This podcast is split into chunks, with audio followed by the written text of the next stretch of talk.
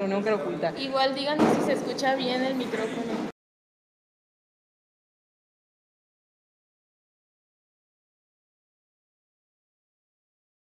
Bueno, este chicos, pues estamos por comenzar. Aquí están los chavos de Detestable atrás ya preparados.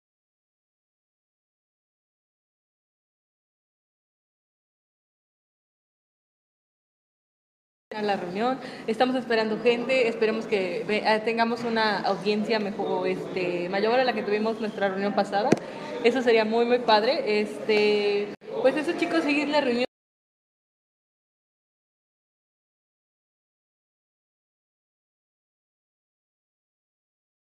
Sí, las sillas están muy divertidas.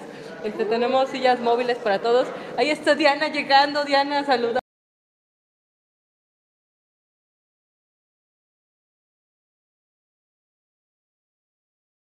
Bueno, este, estamos preparando todo.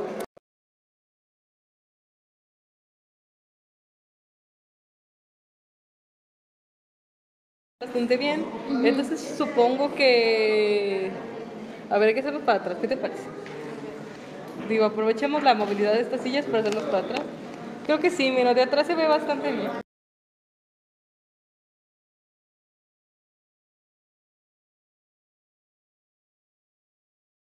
Podemos contarles de, la reunión cara oculta, pues está por ser, este, ya estamos probando acá, este, ustedes no lo van a en algún punto.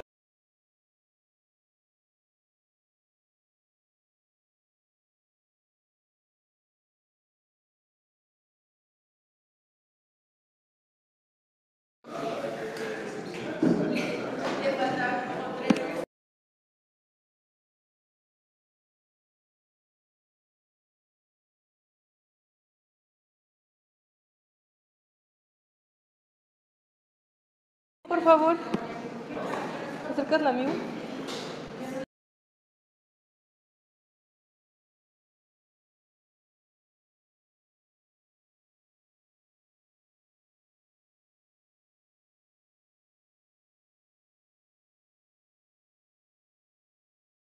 ¿Qué opinas? ¿Cómo se ve? Mm, Se me hace que se ve mejor, de hecho. Sí, porque la luz pega desde allá. Ok.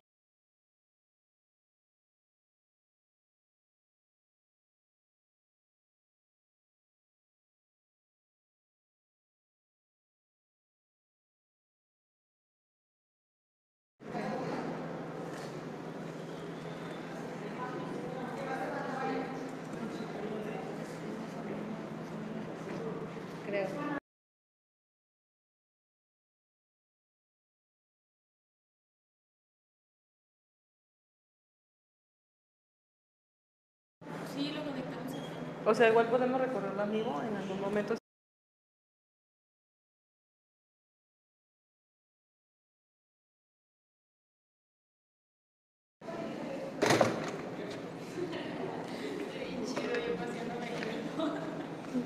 De hecho, estás enfrente, estás enfrente.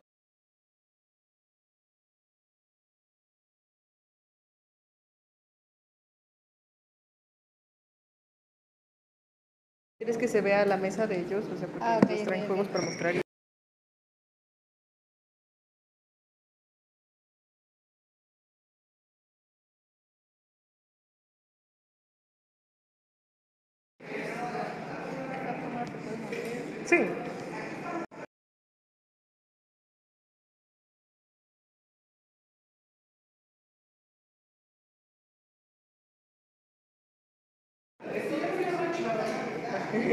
Me veo súper bonita.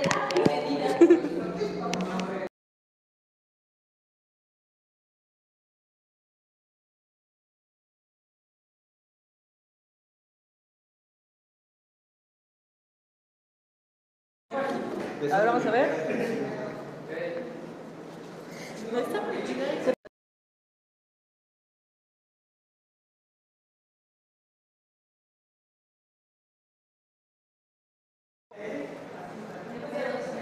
Tal? Hola Kevin, saluda.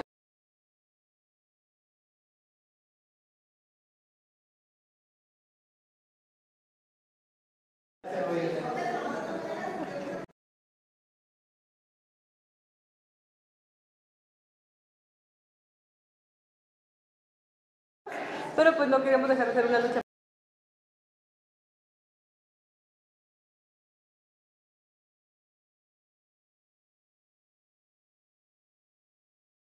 Acércate a la cámara así drásticamente. Así dram-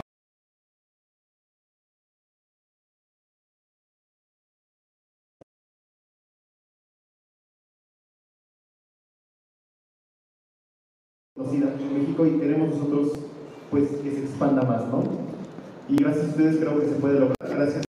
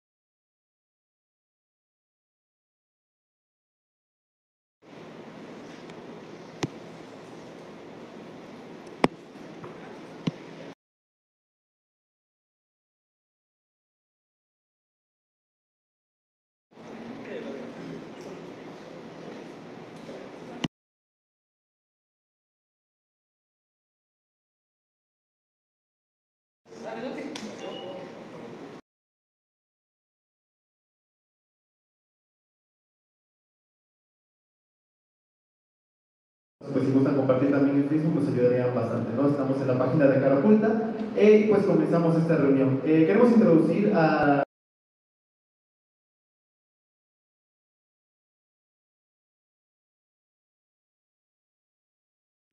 y nos pidieron este espacio para poder exponer pues su trabajo que es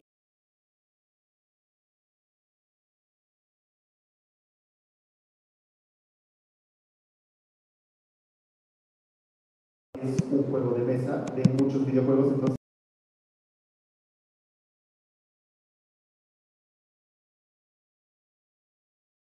pues, lo dejo aquí en, en manos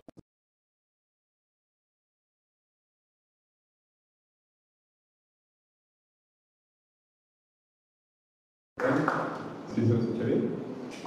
¿Qué tal? Buenas tardes.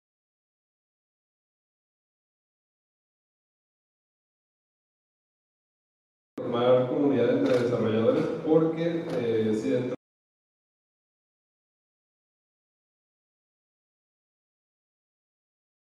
somos menos. Queremos venirles a platicarles un poco de lo que es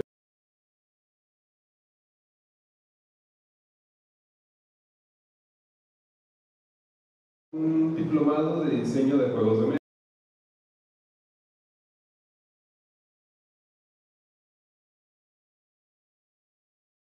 Querían lanzar sus propios juegos y no sabían cómo organizarse.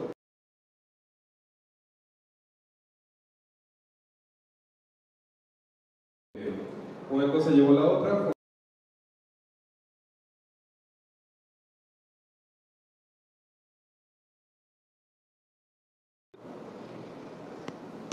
Ok, nosotros principalmente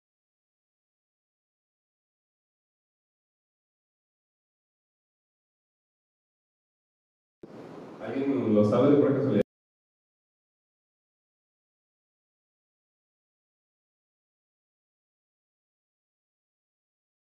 Conocen todos. El Monopoly ya tiene alrededor de unos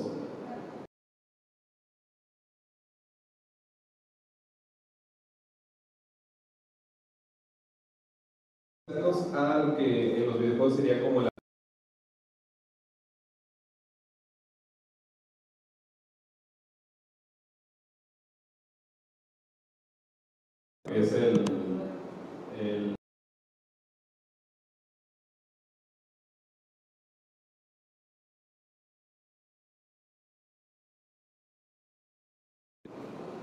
el Catán.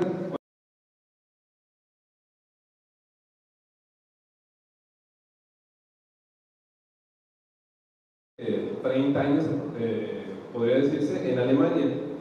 Y a partir de ahí nace un boom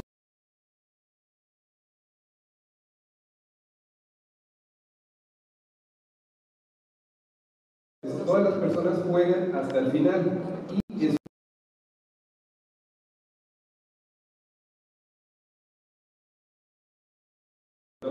y aventar mesas por ahí.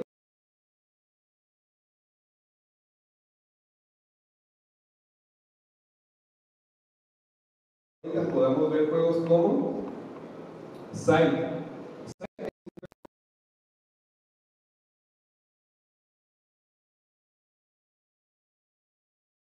Es uno de los juegos más populares que fue lanzado hace un par de años.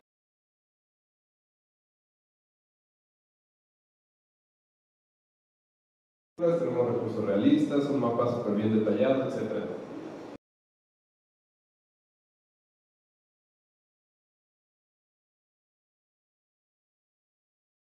de mesa de México hacia el mundo y queremos apoyarnos de distintos diseñadores.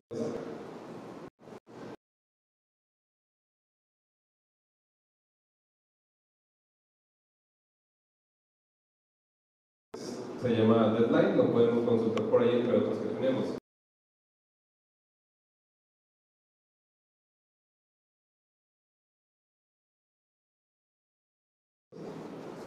Es el desarrollo completo. Esto es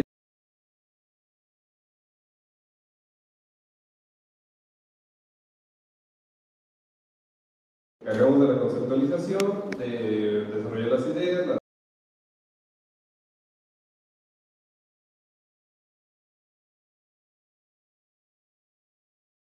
trabajando eh, se llama Eldritch Century. Eh,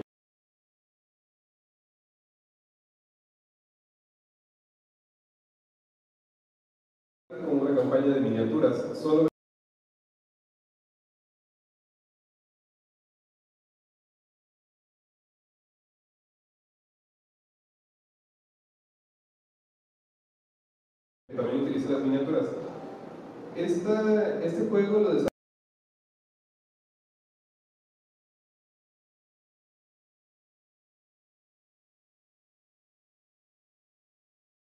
conceptos, queremos que venga eh, con esas condiciones.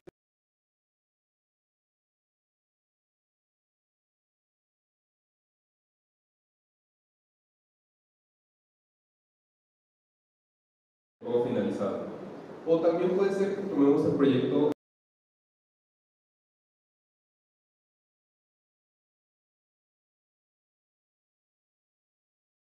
Estamos también desarrollando nosotros. El diseñador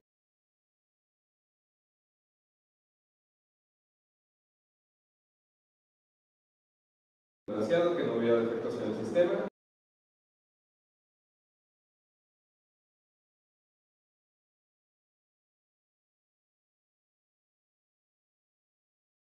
Nosotros ofrecemos la opción de testeo, que es nuestro testeo personalizado.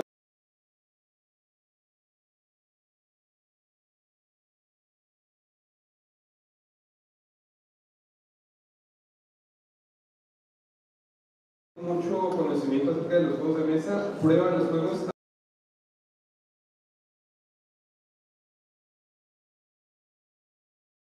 en el sistema, de matemáticas, déjanos lo mejor posible.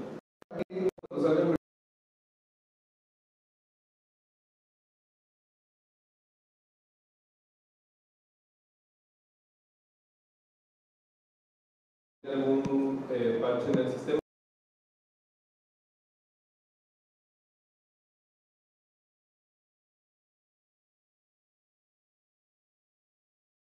normalmente se corrigen los errores. Eh, aquí, por ejemplo, tenemos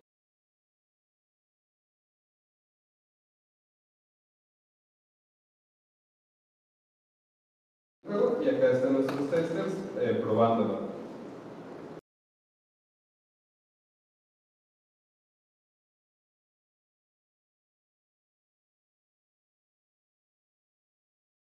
de años, eh, yo formé parte de hecho de la primera generación eh, me enteré por medio de y por la caravana.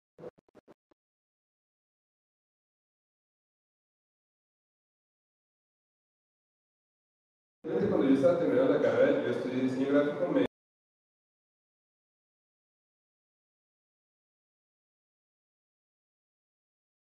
diseño gráfico. A mí se me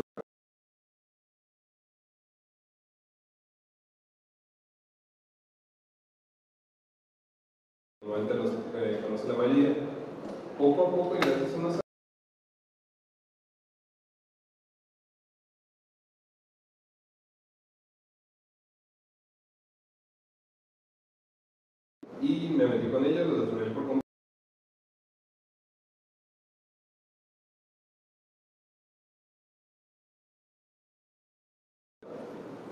Para lanzarlos.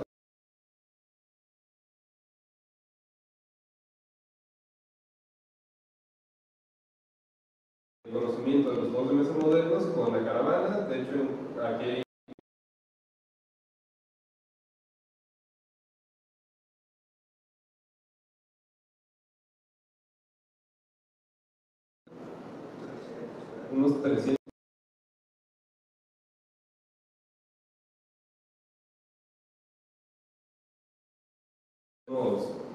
6, 7 este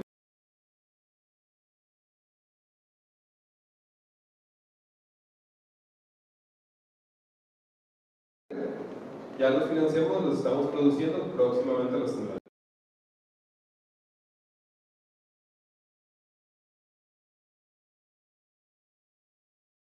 Eh, tenemos pensado estar haciendo nuevas generaciones por si alguno tiene interés.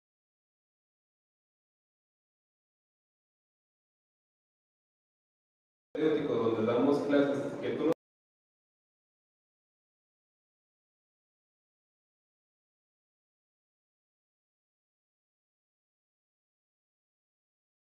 arte, diseño gráfico, eh, balance, mecánicas, un montón de cosas.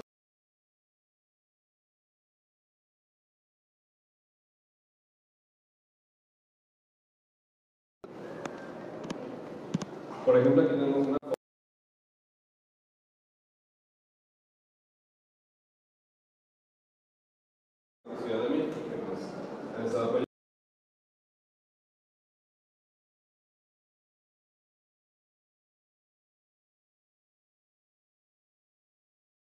Primer juego financiado en Kickstarter.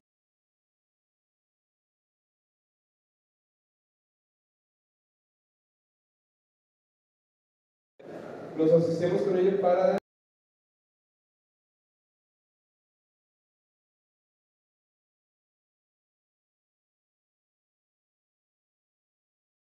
es nuestro primer juego lanzado aquí.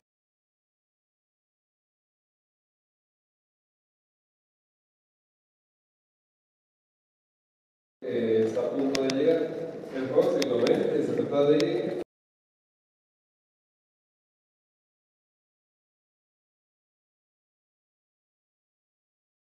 una ronda completa del juego.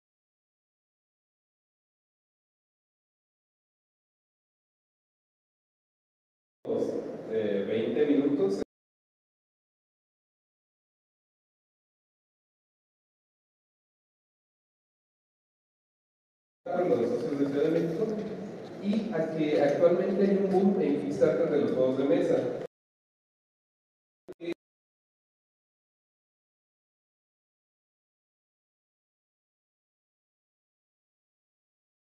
En sesión son de juegos de mesa.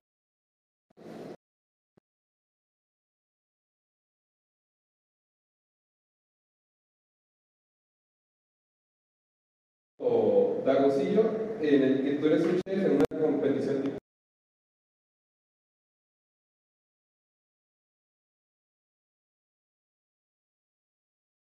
Eh, te llevan los puntos menos los que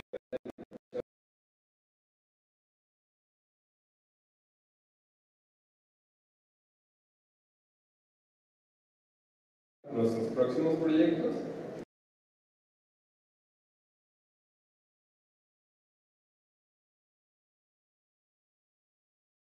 Eh, tenemos un, unos cuatro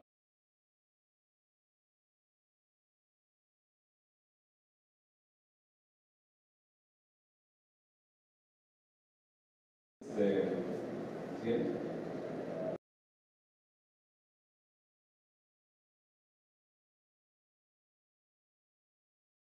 La convocatoria de Banamex de diseño de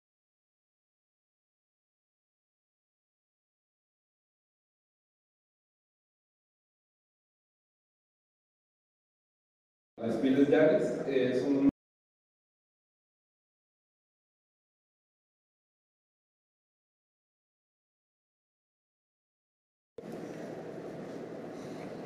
Eh, próximo.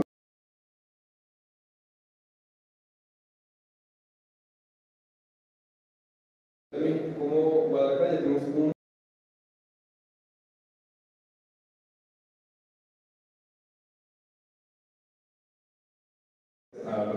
su contacto. Este juego, este,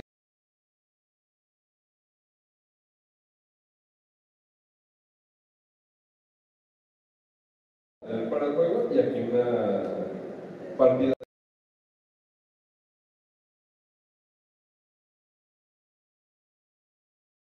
aquí físicamente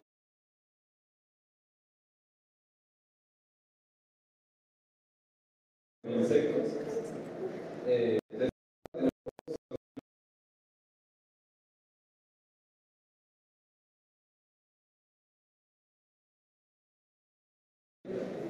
eres dioses intentando torturar al distinto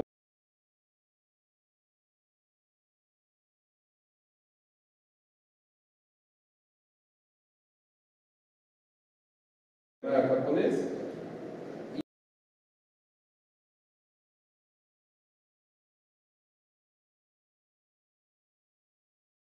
Si los quieren revisar, ahí los pueden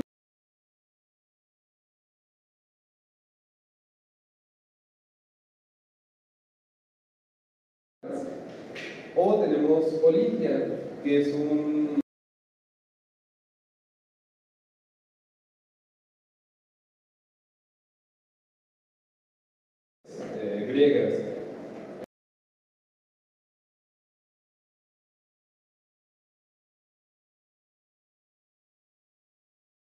Que están en desarrollo más temprano, eh, uno que se llama Micro,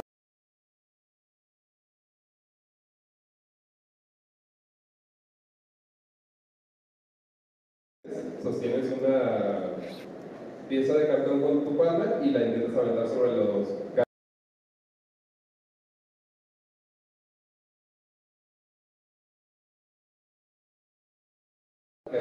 donde tú controlas un dominio espacial y se trata de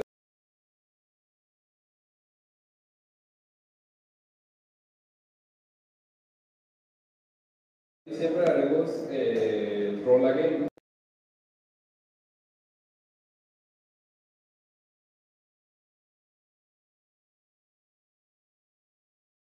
Las van a estar relacionadas a todos los juegos.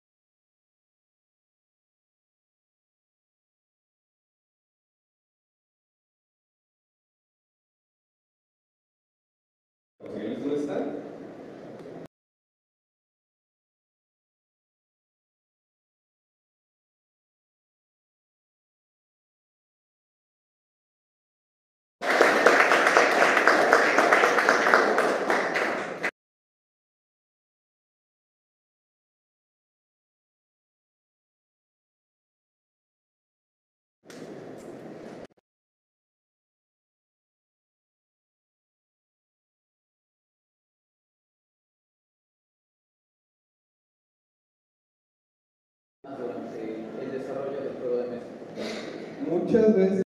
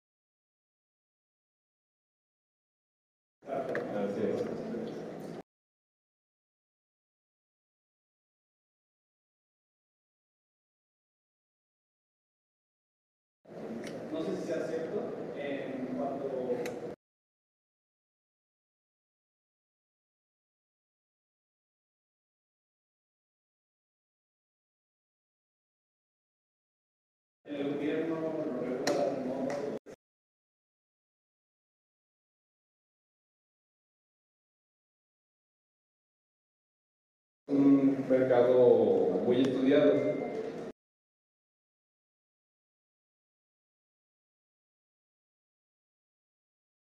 Recuerdo de lo que se lleva a las campañas.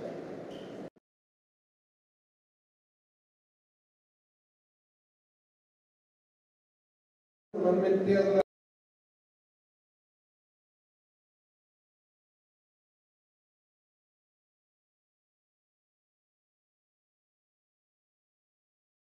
del juego, pero dura de 2 a cuatro meses.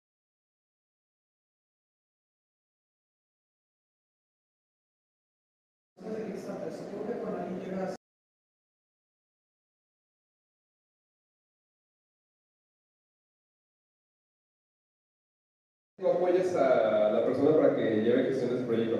Muy-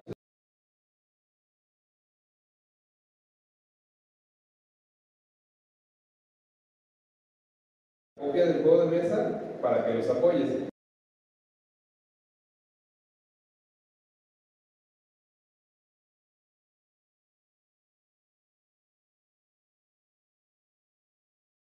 El de Sequars te dio una meta de 80 mil pesos para su realización.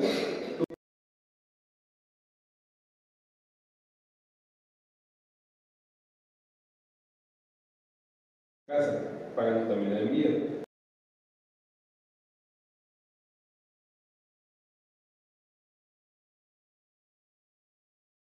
El medio millón que se nos permitió eh, desarrollarlo mejor.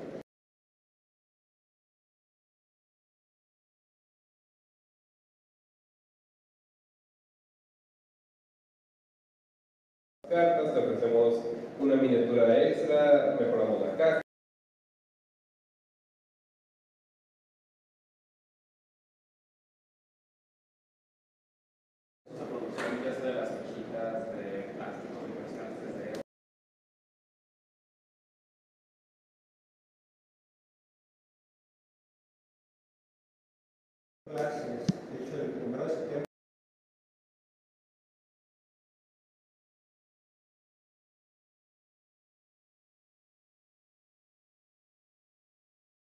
Como realizando campaña. Esa tuvo sede en Ciudad de México, tuvo una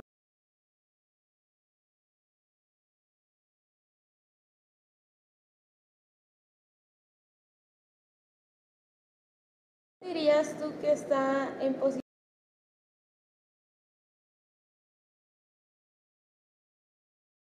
En México, por ejemplo,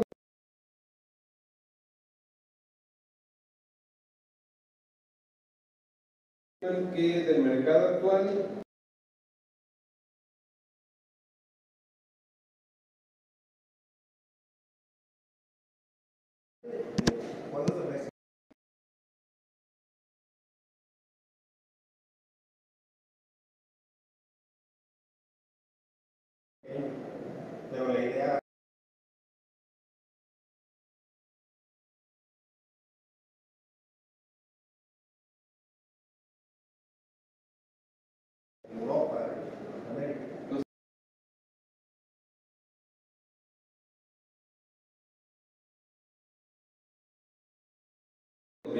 tiendas de tipo Walmart,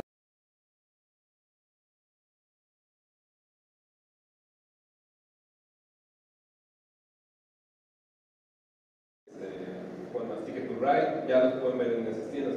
Espe-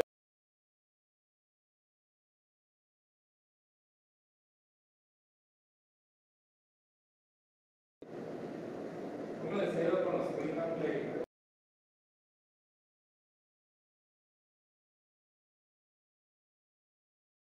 Conozca, lo pruebe y vea que realmente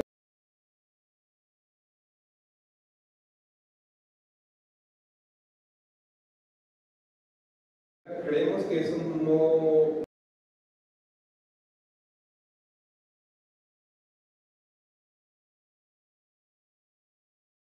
da eh, exageradamente mala cara y te tira, por ejemplo,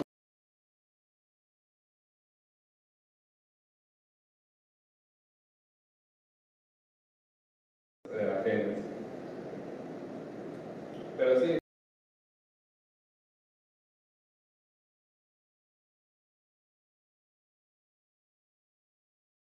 De hacer actividades en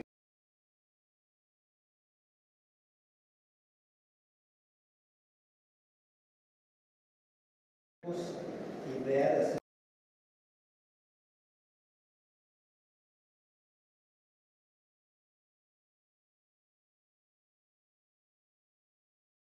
código QR en la caja donde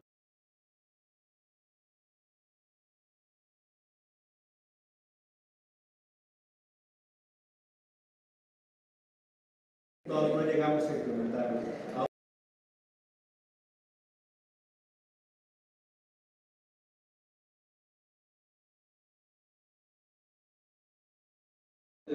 Con aplicaciones.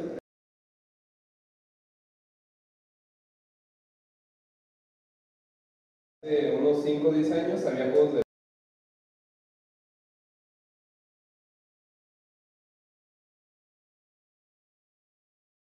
las criaturas de dungeon y todos los demás.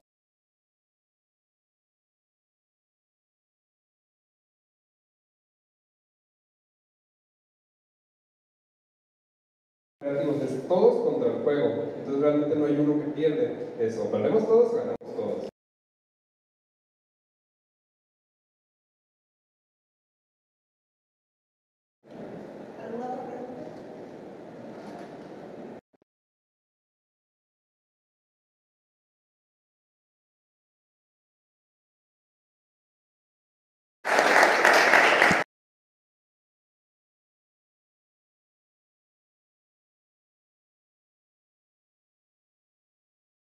Un saludo a todos los que acaban de llegar y que no estaban al inicio. Eh,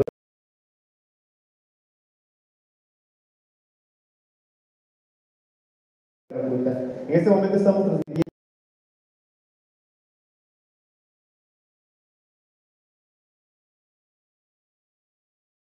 Eh.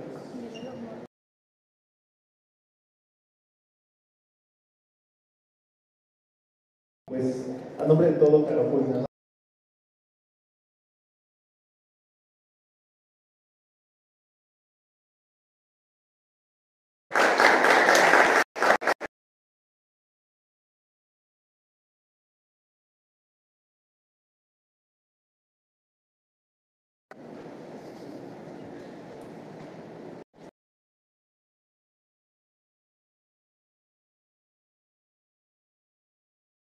que tenemos atrás, eh, vamos a tomar unos 5 minutos.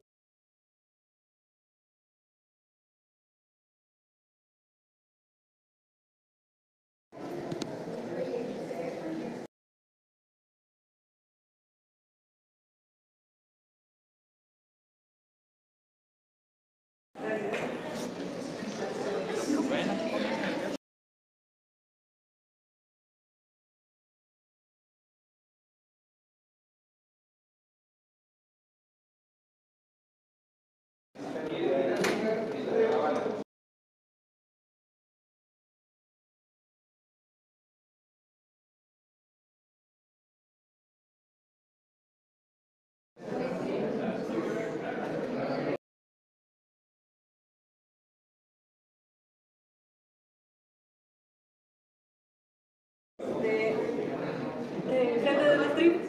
Eh,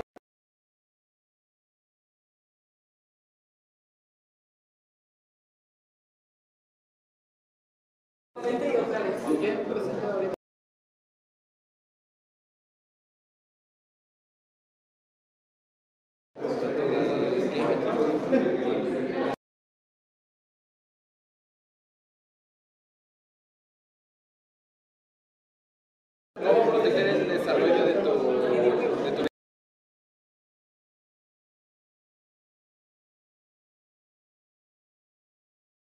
Ok, si no nos escucharon, Vamos de nuez. Vamos de nuez.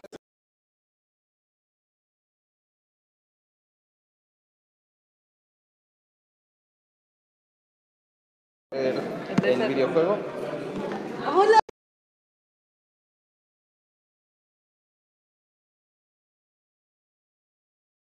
Quédense en la transmisión, ahorita volvemos.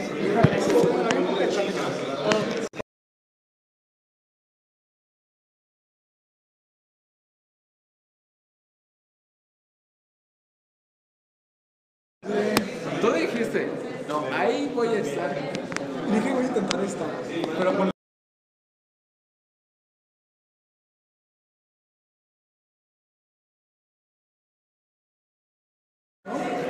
Ya llevan un rato empezado. Ya terminó la primera.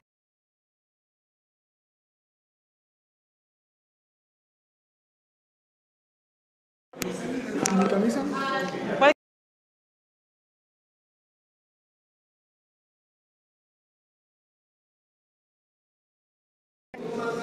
Voy a meterle mano. Adelante.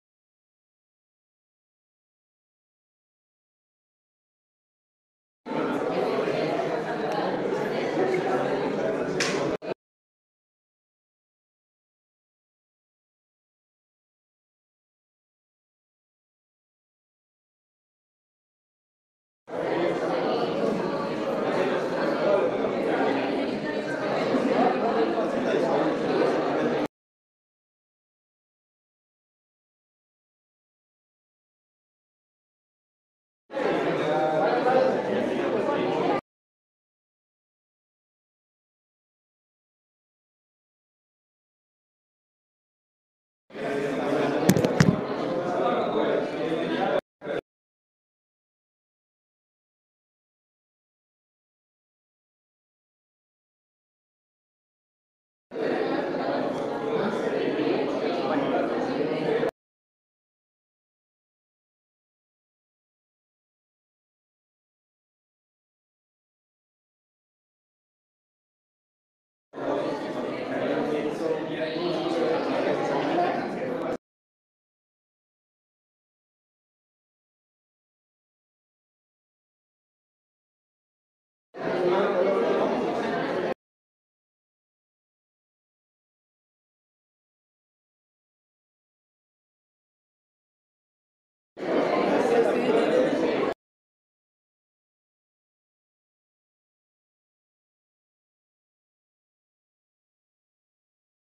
Gracias.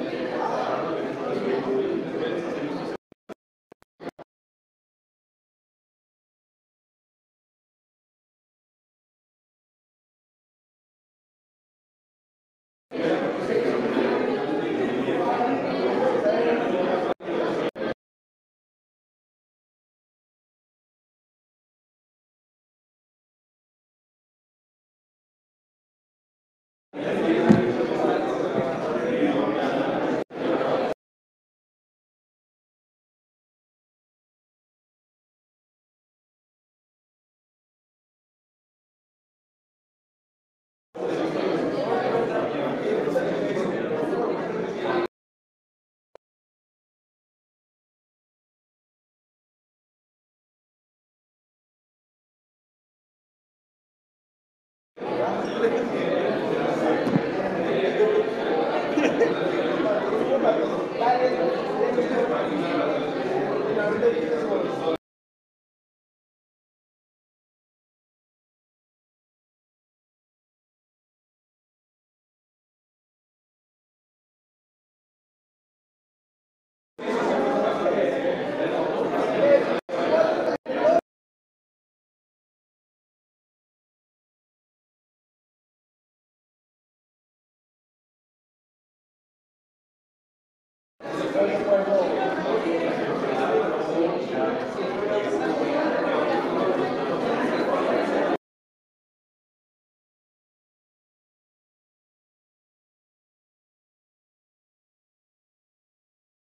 Vamos a comenzar la segunda la segunda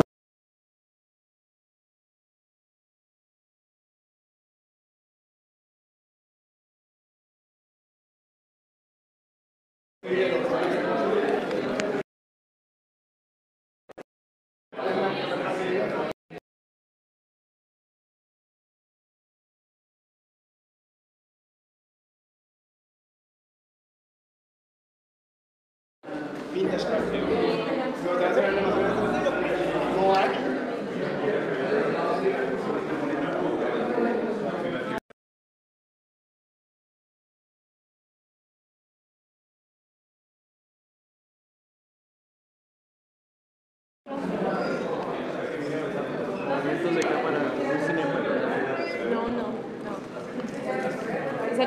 Bien, no la. Bueno, tal vez un poquito a la derecha.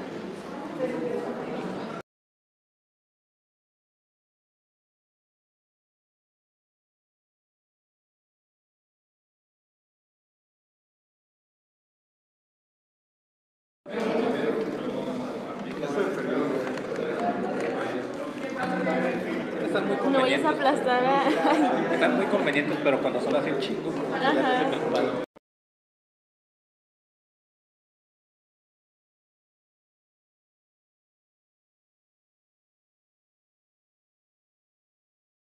Están derechos. Son gente de bien. La gente del mal no puede estar derecha. Los de negro.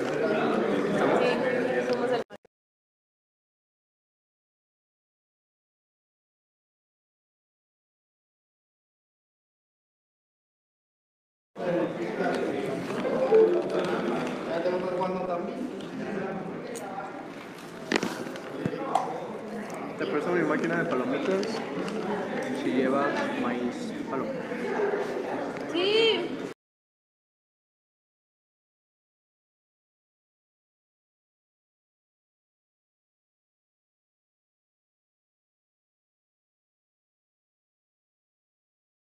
segunda conferencia, eh, básicamente queríamos abarcar un tema que no está platicado cuando los videojuegos se desarrollan.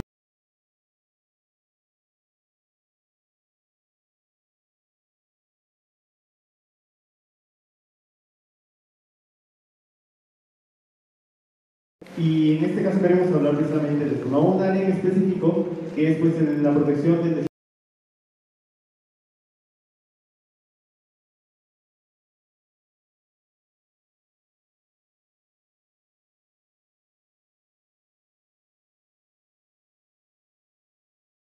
eh, vía videollamada. En esta ocasión nos acompaña desde México.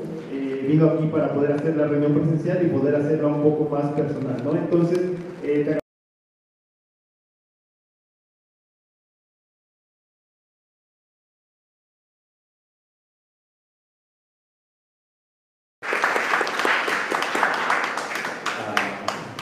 Buenas noches.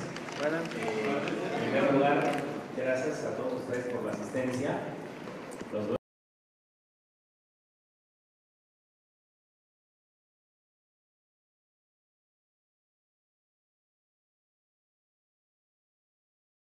Vino la- Ah, pues no. Ok, este, me está viendo en vivo, rayos.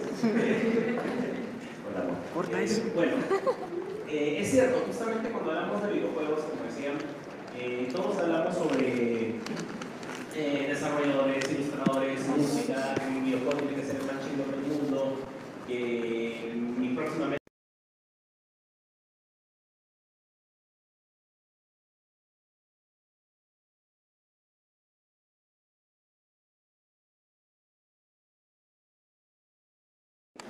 no se sientan mal, yo aprendí en mi experiencia que es lo normal, es siempre uno busca un abogado cuando ya tiene el pedo encima.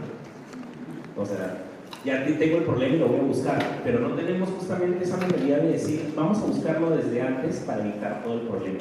Entonces, justamente eso vamos a hablar el día de hoy, de una manera muy dinámica.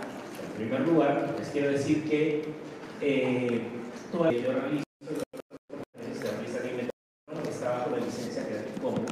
Nosotros creemos en que la investigación tiene que compartirse. O sea, no aparecemos y decimos teniendo toda esa información en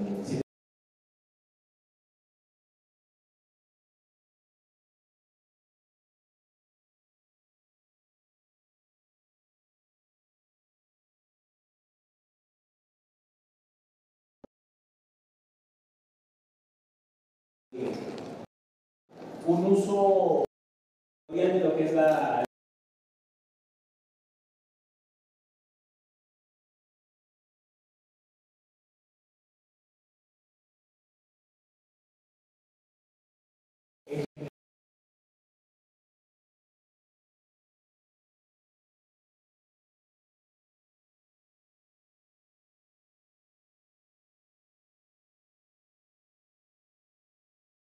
y aquí, aquí, porque creo que me olvidé. Muy bien. Ok, excelente.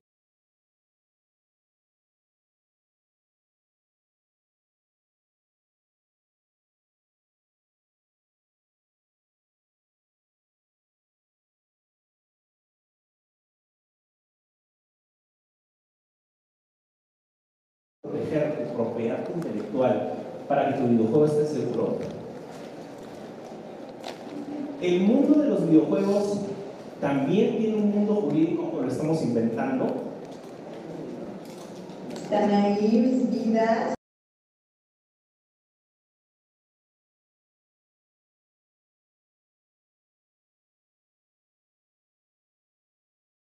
Así que vamos a hablar de eso y un montón de cosas que hice para que despertaran porque sabía que iba en algún momento. Así que de esas y muchas otras cosas vamos a hablar. Pero ya que escucharon a Natalia, les voy a decir que no vamos a hacer el Daily Challenge aquí, no, o sea, vamos a hablar solamente de videojuegos, que es lo que realmente nos importa. ¿Ok? Aunque vamos a Natalia. Muy bien. Esto es Super Mario Bros. Maker. Les voy a decir cómo poder proteger tus videojuegos o el desarrollo de tu videojuego de principio a fin.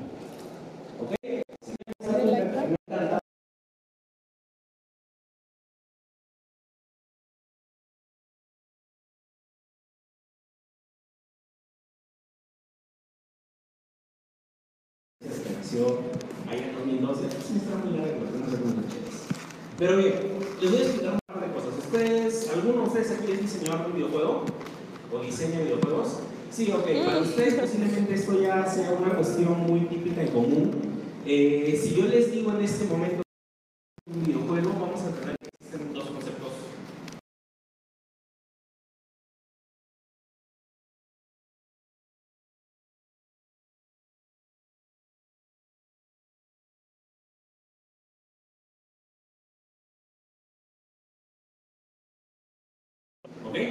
Pero sabemos que eso ha cambiado. Ahora podemos tener un videojuego aquí, en un celular.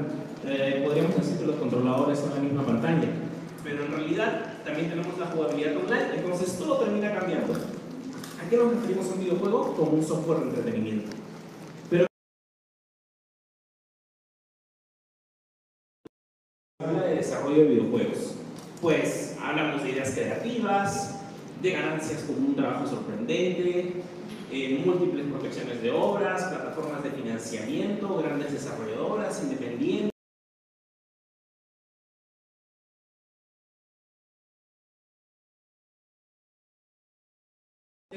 no sé qué voy a hacer, tengo que firmar tal contrato, se me acabó el dinero, me estamos en la casa, en fin, o sea, pasan un montón, o me quiero oficina.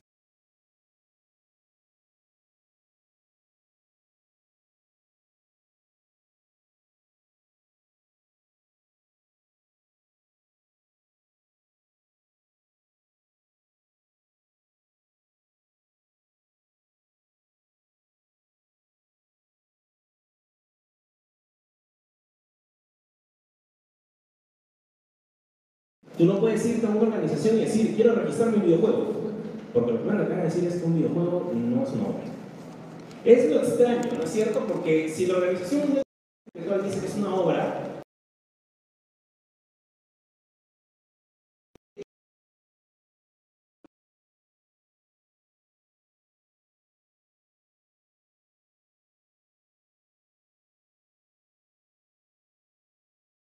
el videojuego sí lo puede hacer. Por ende, en la suma de los factores, un videojuego sí es protegido legalmente. Pero no existe un registro como tal que diga registro de videojuegos, como existe registro de cómics. No. ¿Ok? Son múltiples elementos que tienen que dividir y registrar cada uno de ellos, o protegerlos, mejor dicho. Sin embargo, hay algo que tienen que alegrarse como industria. Hay que ver lo positivo y lo negativo. ¿Ok? Eh, el año pasado tuvimos un poco de temor todos en la industria porque, porque se estaba aprobando lo que era la ley, eh, una ley para que videojuegos en México. ¿Ok?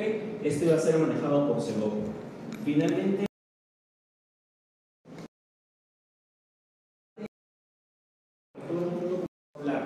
que supuestamente esto iba a retrasar los lanzamientos en los videojuegos, como desarrolladores iban a tener un gran problema. Y es cierto, es muy difícil, es mucho más fácil clasificar una película que posiblemente el guion tenga 200, 300, 500 páginas a un videojuego que sin DLC puede tener 3.000 páginas.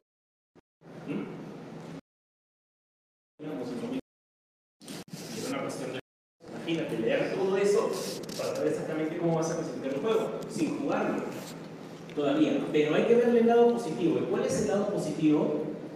Que se está hablando seriamente de industria. Cuando un país ya empieza a entrar sobre estos temas, significa que se está hablando seriamente de una industria. Puede ser cuestión de tiempo en que el autor nuestro premio nos diga hemos creado la clasificación, hemos creado el registro para videojuegos. ¿Mm?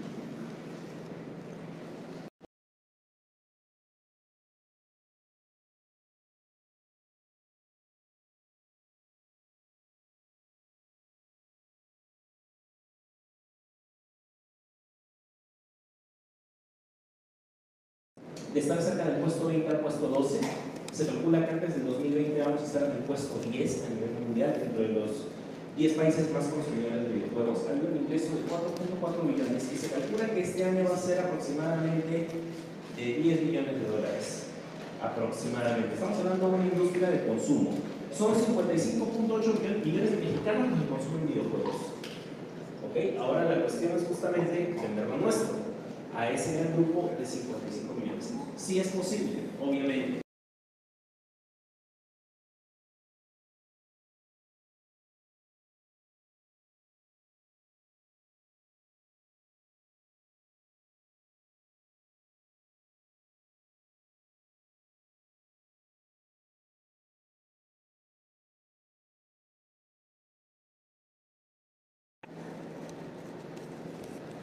Pues bien, cuando uno habla de desarrollo de videojuegos hay dos parámetros. En primer lugar, quiero hablar justamente de la campaña del freelancer.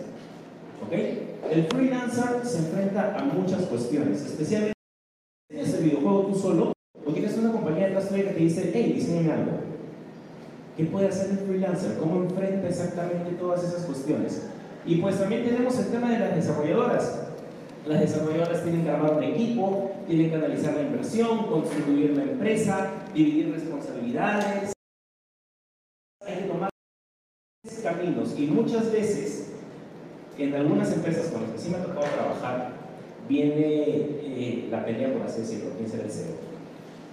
Cuando no se dan cuenta que muchas veces eso no es lo más importante, sino lo más importante es saber cómo vas a realizar la inversión de cada una de las cuestiones. Pero en fin, haciendo un micro resumen, el freelancer trabaja más sobre el cuidado de sus propios productos, trabaja más sobre el cuidado de las cosas que realiza, pero tiene que también saber que muchas veces las cosas que él firma terminan siendo ciertas creaciones.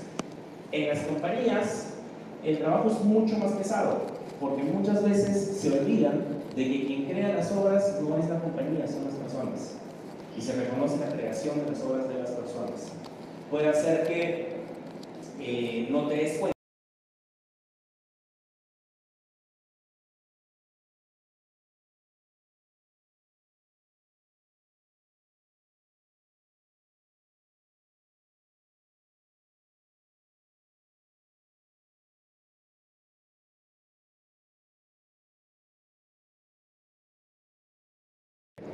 En mi experiencia, propiedad intelectual es solamente un mínimo porcentaje para solucionar un problema.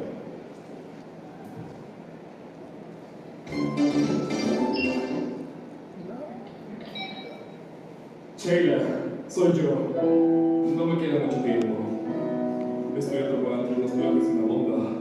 Y solo quería escuchar tu voz una vez más. No llores, Sheila. Necesito que seas fuerte. Por los niños. Pásame con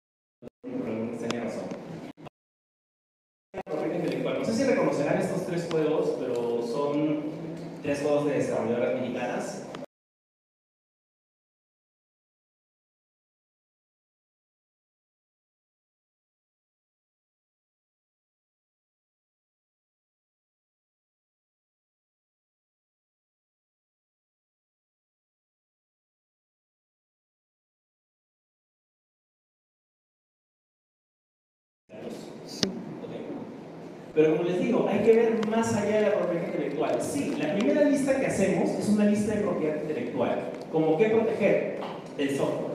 El software es el corazón del videojuego. El videojuego sigue siendo un software.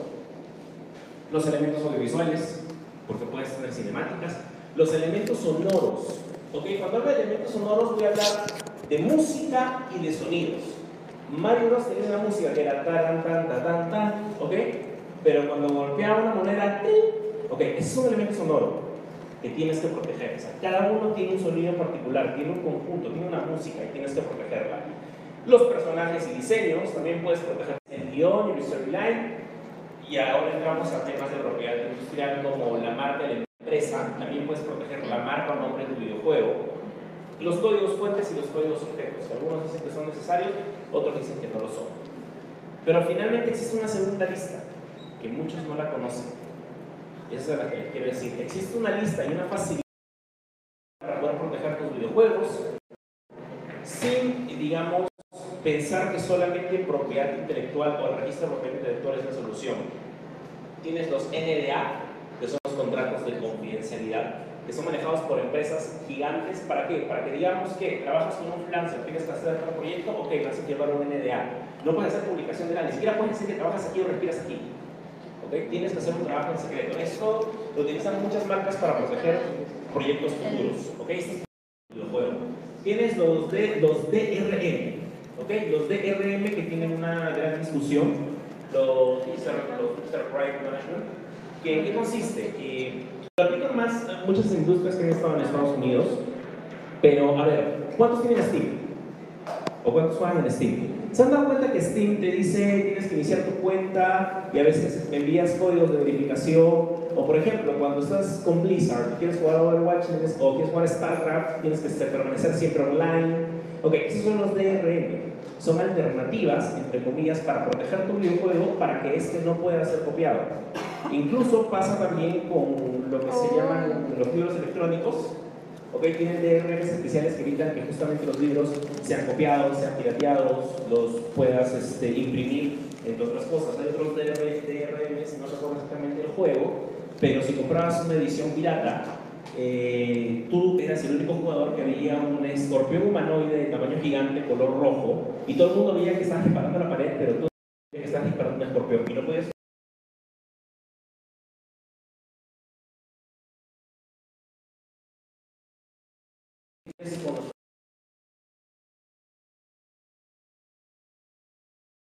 Estamos hablando de la famosa cadena de bloques, donde toda la información queda guardada. A veces puede salir uno y decirte, oye, ¿sabes qué? Yo no firmé nada, no hice esto, no hice lo otro, pero con la cadena de bloques queda todo registrado. Tiene también otro sistema muy parecido al Indautor, que es el SafeCrea, que sencillamente es un sistema que lo recomiendo, Es muy simple y tiene incluso la facilidad de que tu obra pueda aparecer en la biblioteca de los Estados Unidos. Una internacional mucho más fuerte. Si tu videojuego es online, tienes que hablar obviamente de protección de datos personales. Tienes que seguir normas establecidas por el Estado de California o por la Unión Europea. Tienes que establecer todas esas cuestiones. Eh, el tema de la ciberseguridad también, los términos y condiciones que son muy importantes. Sí, los usuarios no leen los términos y condiciones. Díganme ustedes, alguno de ustedes que realmente cuando baja un juego o cuando pretenda jugar un juego online lea los términos y condiciones. No, se acabó la conferencia. Me doliste el corazón, pero es en serio. ¿Lees los términos y condiciones?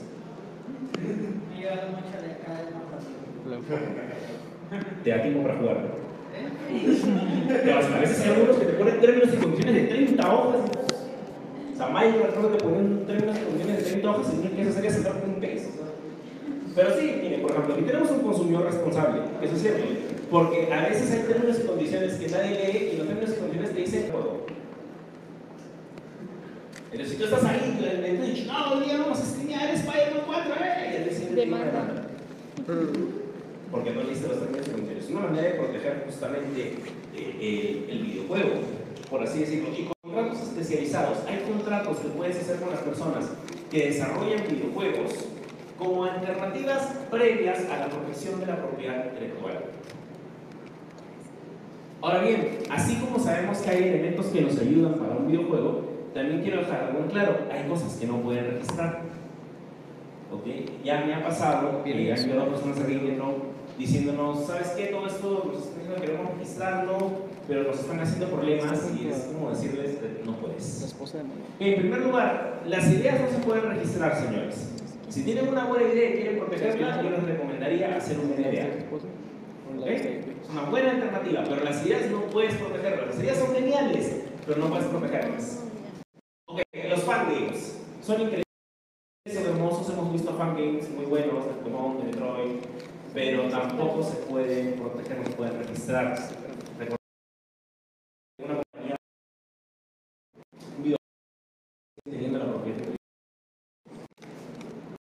basados en fanarts, tampoco. Eso es como hacer un juego ilegal de algo ilegal. O sea, eso es el colmo de la ilegalidad. Debieron su homenaje, sencillamente. ¿Por qué? Porque el fanart es una expresión artística de un tercero que hace sobre algo. Por ejemplo, puede ser un fanart de Ariel, de la sirenita. Ok, con una armadura tipo Caballeros del Zodíaco. Ok, sigue siendo Ariel de la sirenita, o sea, te metiste con Disney con tu. Y para colmo quieres sacar ese juego en Steam.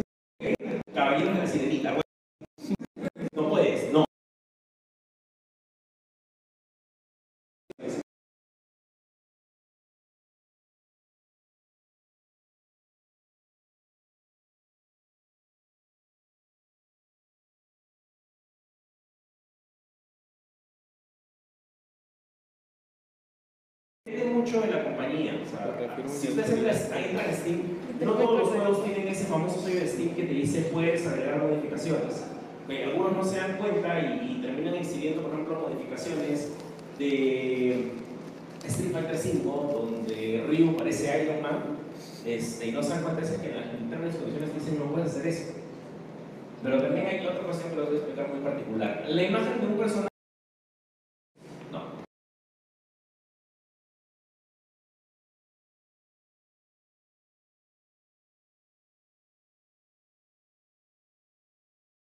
Pero sí les digo, no pueden, no pueden utilizar la imagen de un personaje conocido. No pueden usar la imagen de un personaje conocido. Primero tienen que pedirle permiso a esta persona para usar su imagen en el juego. Videojuegos diseñados con Abandon Wars. No, porque como les digo, si bien las licencias abandonaron, siguen conservando el derecho, el copyright.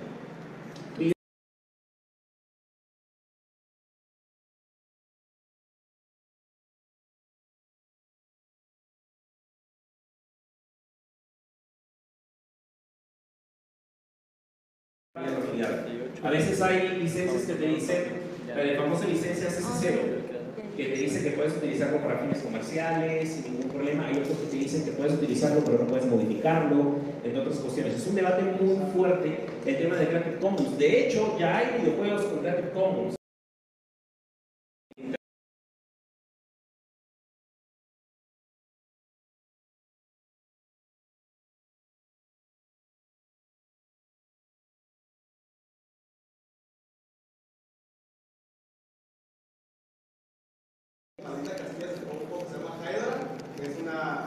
Homenaje a Gladys, y de hecho hace poquito lo sacaron. Sí, sí lo he visto. También tienen otro que es como, no recuerdo el nombre, pero es una especie de Castlevania en Grecia. Ah, Sí, sí, es, imagínense, es, es un...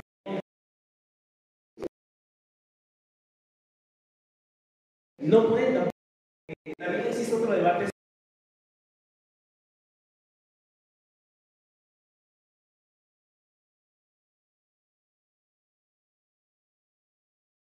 software libre, la vendes, no la vendes, es un gran debate. Eh, finalmente, personajes e historias de dominio público. No, no, o sea, te das cuenta que hay una historia de dominio público, sí puedes hacer un videojuego, ¿eh? eso no te impide nada.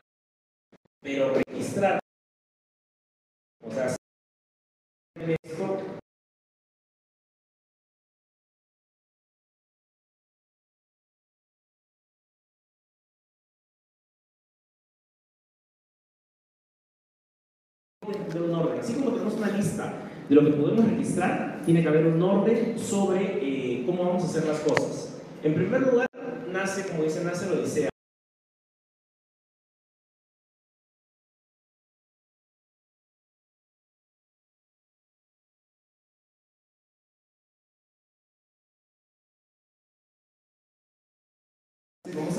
Vamos a saber qué puede hacer cada uno. Yo tengo una persona que, por ejemplo, estudió música. Ok, tú puedes ser un compositor. Yo tengo un amigo que escribe historias muy chingonas. Tú puedes ser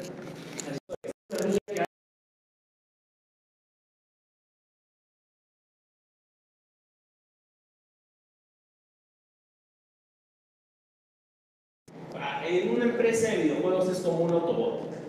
¿Ok? Los Autobots se componen de muchas piezas y el camión se transforma en un robot. Bien, pero ustedes no van a transformar un camión en un robot, van a transformar ese conjunto de personas en una empresa. ¿Ok? Entonces.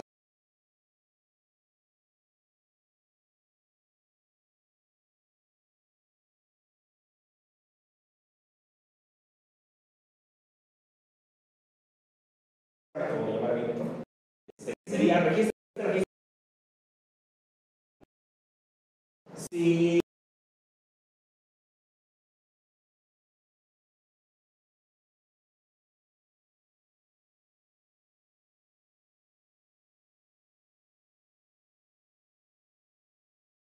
como quinto paso, que siempre lo coloco como una alternativa, es, obviamente, si tienes el dinero del mundo, puedes hacerlo. Si no lo tienes, tienes que ir con una campaña de crowdfunding. Entonces, cuando haces una campaña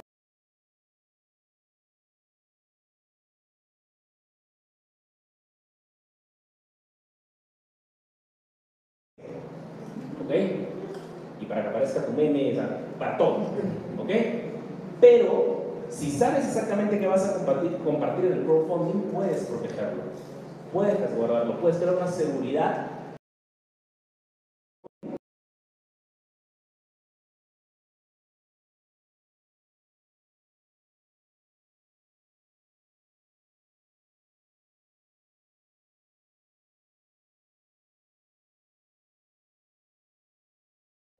No sé si lo recuerdan. ¿Te recuerdan la serie de Luis Miguel? ¿Recuerdan, quién- ¿recuerdan es Luis Miguel? Güerito, así. Ella hizo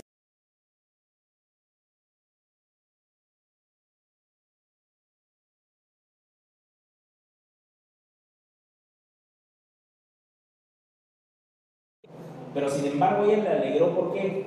Porque se produjo algo que en la publicidad se conoce como bad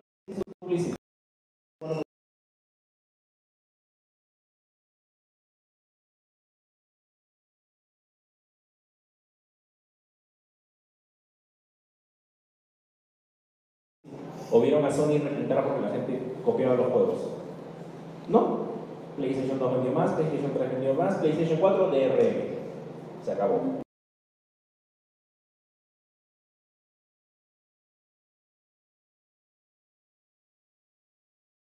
donde todo me dice que lo soluciono con propiedad intelectual, o realmente me voy a investigar más y realmente puedo encontrar alternativas que también me brinden seguridad por si necesito proteger más el juego,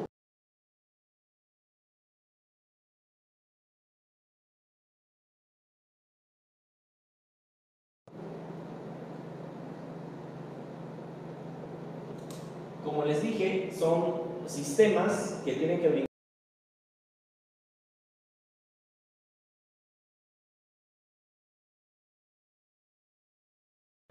entre otros sistemas.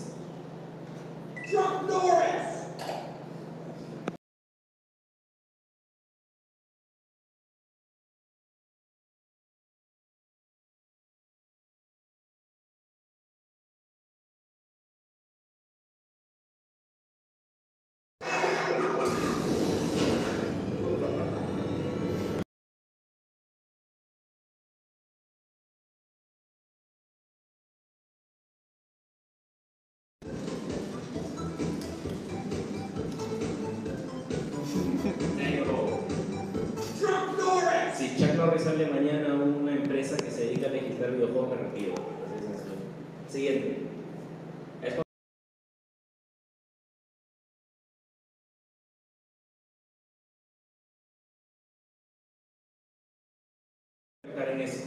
A ver, un primer caso, por ejemplo, como les dije, eh, no sé si ustedes escucharon de esto, esto es lo que posiblemente podemos llamar el primer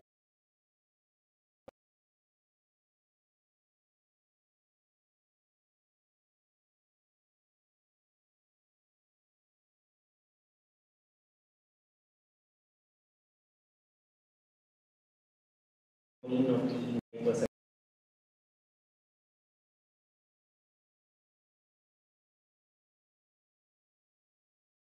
No puede ser eso, porque son mis territorios. Pasó lo mismo. ¿Qué es lo que dijo Universal? Cuando salió el arcade de Donkey Kong, lo que dijo Universal fue, estás utilizando una sátira de King Kong, estás llamando Donkey Kong, estás metiendo con mi propiedad intelectual, no puedes hacer eso.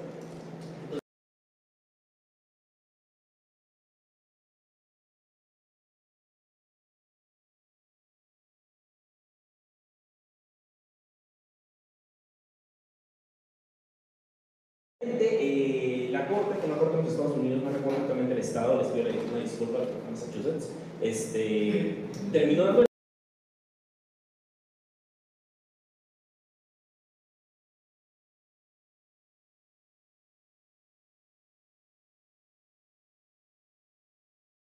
Por tanto, las parodias están permitidas en la propiedad intelectual, así que no puedes hacer nada. El caso quedó como un excelente antecedente porque lo que te está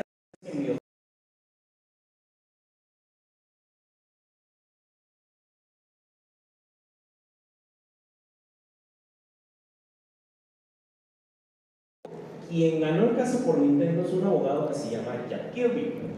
En ese momento estaban haciendo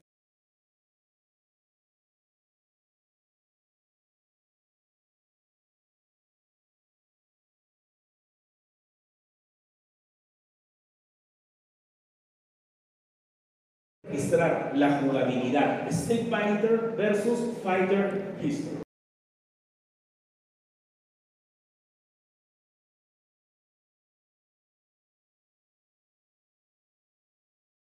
Diciendo que su videojuego era una copia barata y descarada de Street Fighter.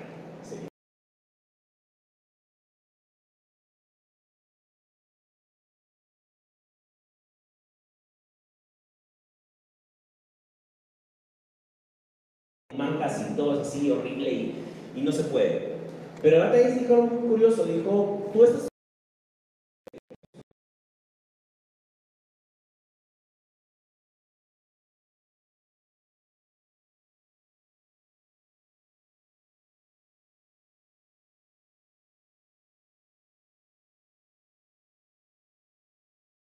Gracias a esto en los futuros tenemos Battlefield y Call of Duty. Así que ya saben, ¿por qué? Porque ambos son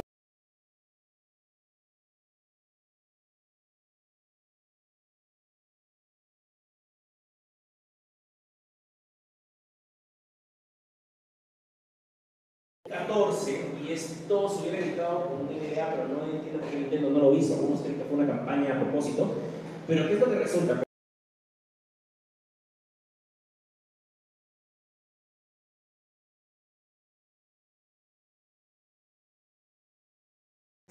Filtró todo el juego y la gente quedó con un night increíble.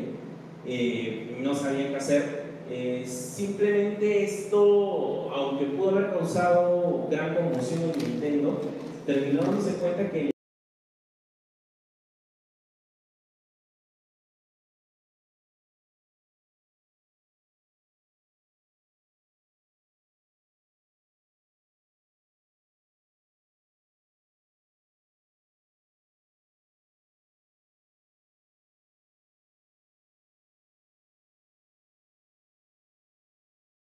se llama Micromon.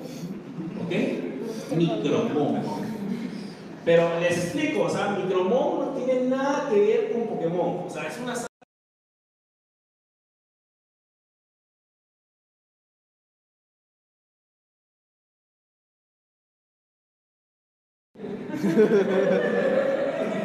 nada, ¿ok? O sea, Pikachu no está. ¿Ok? Creo que se llama Cachu o algo así, no sé. Pero Veneno es mozo. Pero, y, y, o sea, y te das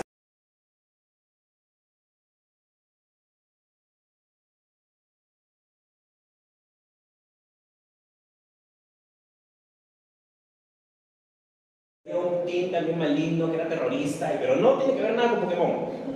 ¿Ok? Pero al final.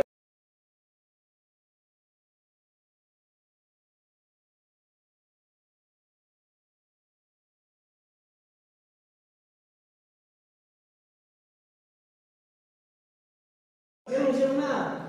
Porque se dieron cuenta que eh, Micromon, si bien pues tenía una especie de YouTube ahí al fondo, como este, no tiene nada que ver con Pokémon, era un universo diferente porque me olvidé de decirles algo.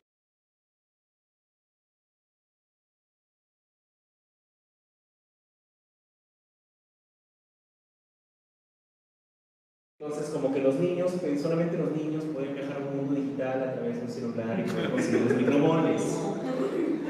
O sea, ahí hay dos compañías que le pueden.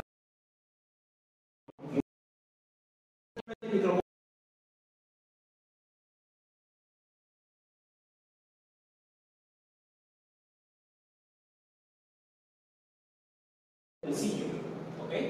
Siguiente, por favor, estamos justo a punto de acabar. Ahora, lo que les quiero decir también es, eh, hay otras alternativas, como les dije, de compraventa y en múltiples casos. Este es un caso de utilizar lo que es el tema de blockchain. En el 2000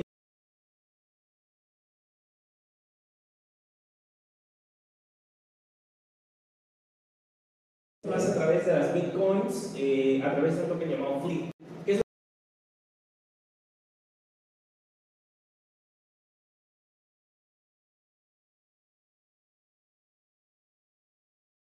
Las vendía por eBay, tenían que pasar la información, pero muchas veces pagabas por el arma y nunca te llegaba el arma. Lo mismo con las cosas físicas, pero ahora en digital.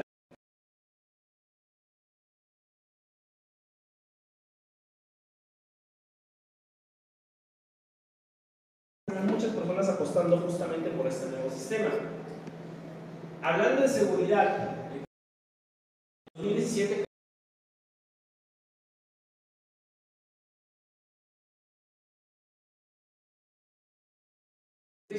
¿Qué pasó? Los usuarios se creyeron el cuento de que si vinculaban sus cuentas a través de promociones que habían salido, decían mandar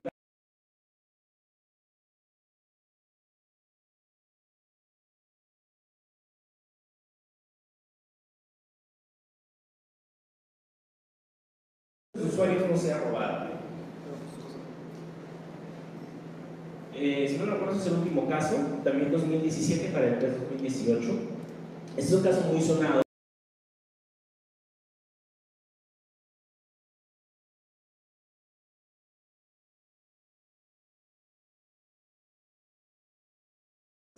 Barcelona supuestamente le dieron la ventaja de poder licenciar con Maradona.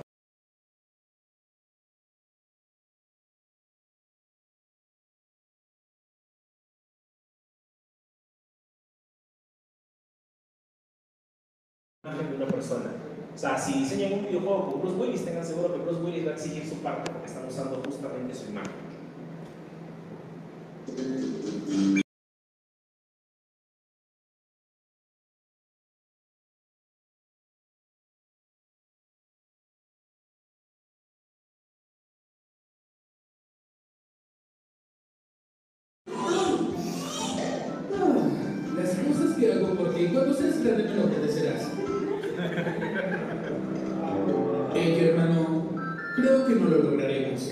Entonces, amigo,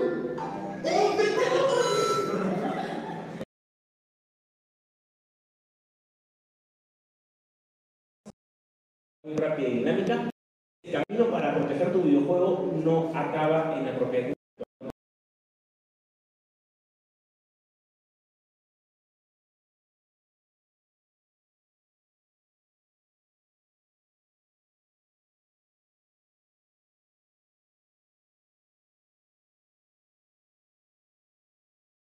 pero un abogado conozca el tema.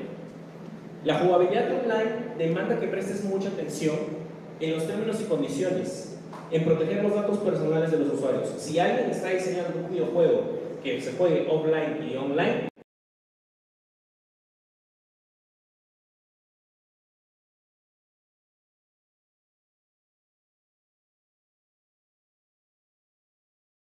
y adolescentes en internet también, es una norma. Eh, el crowdfunding, el crowdfunding, el blockchain, el Talent son buenas alternativas o son buenas alternativas de publicidad. Cuando hablo de blockchain, hablo por ejemplo de estos comercios en blockchain, ¿ok? Eh, son buenas alternativas de publicidad, pero les quiero recordar algo, porque también escucho mucha gente que dice, no, yo no quiero que, que un youtuber este, esté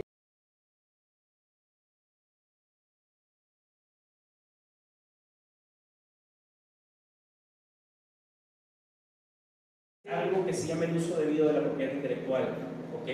Viene mucho de la corriente del copyright. Hay ciertas maneras de utilizar la propiedad intelectual, pero aún a pesar de que esta persona pudo haber pagado para utilizar la imagen de su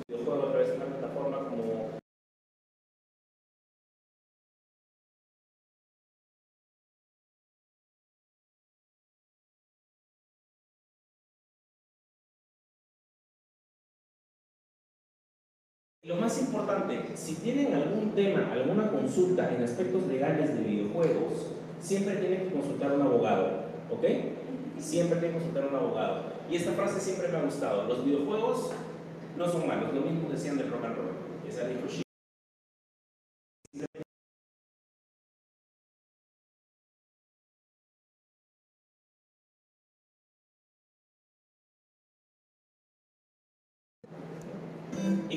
como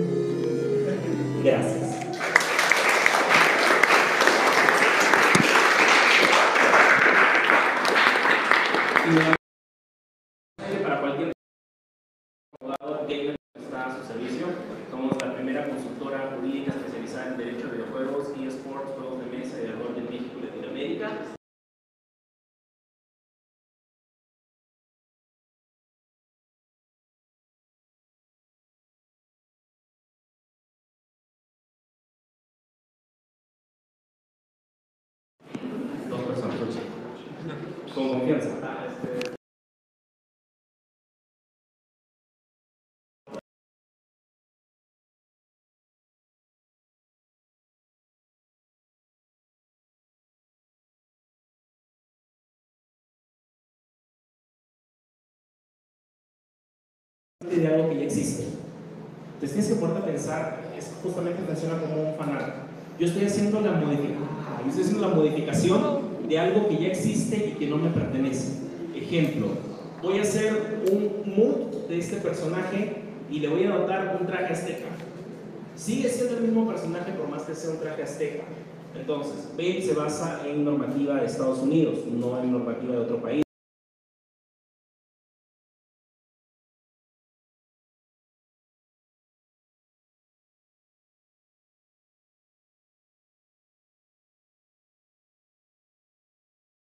Maker tiene una norma legal que nadie ha leído.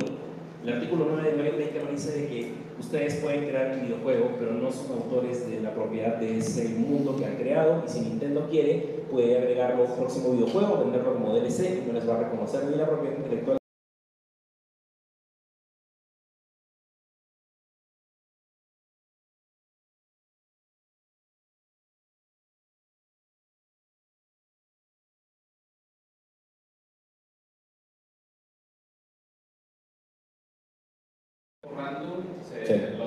Se lo descarga, lo vuelve a subir en su cuenta Sí. y me echa bronca legal Sí. que según yo estoy pretendo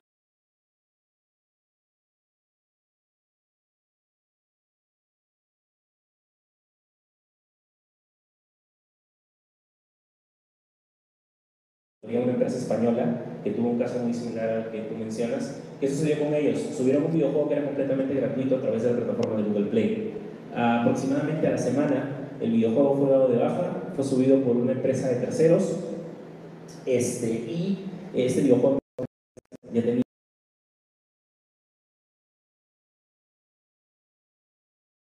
pues era como tal. Entonces, ¿qué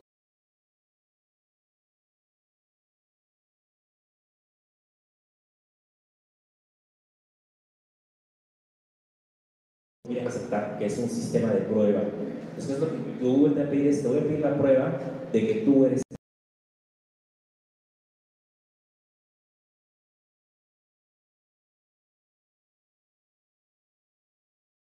es el gráfico y es tuyo.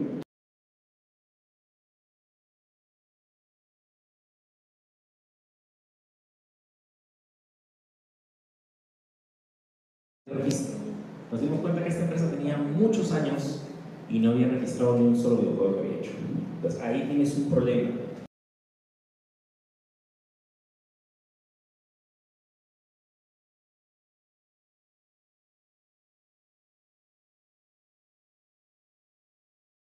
Ok, excelente, pero los streamers de YouTube nunca decían a quién le pertenecía el juego, solamente decían vamos a jugar tal juego. Si se dan cuenta, muchos streamers no dicen vamos a jugar, no sé, este, Pato Box de Dromio. No, dice vamos a jugar Pato Box. Dice, buen chiste. Entonces, ¿cómo demuestras a través de eso? La mejor alternativa que te digo yo es ya tener los sistemas de registro.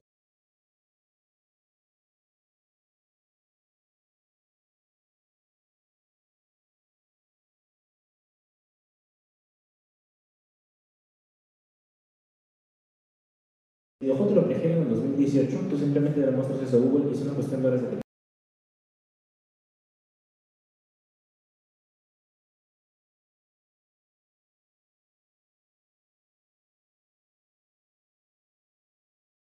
agregar. La idea es demostrar justamente que el juego es tuyo, porque es fácil decir, yo hice ese juego, pero ¿cómo lo demuestras? Eso tienes que quedar bien claro. Y la segunda pregunta La, otra pregunta es respecto a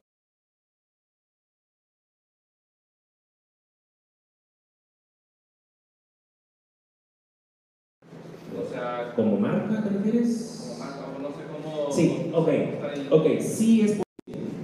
Eso sí es posible, pero existe algo llamado el registro de marca internacional. De hecho, las grandes empresas lo hacen. Primero registran, ¿cómo es el proceso? Primero hay que registrar la marca en tu país, tu país de origen. Y si tú quieres explayarte más, tienes que hacer el registro de marca internacional, siguiendo exactamente eh, la norma en la cual o el convenio al cual esté adherido el país donde tú estás. ¿Ok? Hay diferentes convenios.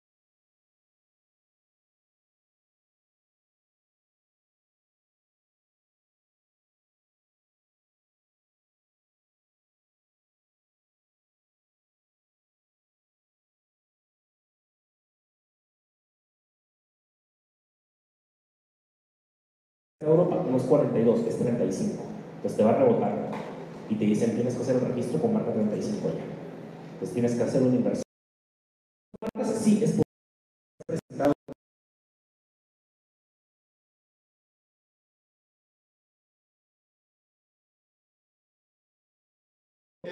Ciel. ¿No? Ok. Esa misma agua en Perú se llama cielo. No se llama cielo. ¿Por qué? Porque el nombre cielo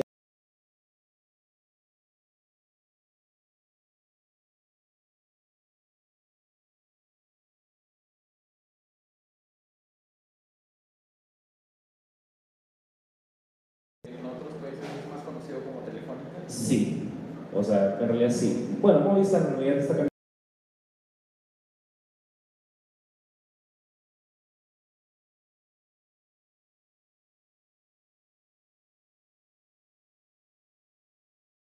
Por el tema de la marca, por el tema de cuando quisiste hacer un registro internacional.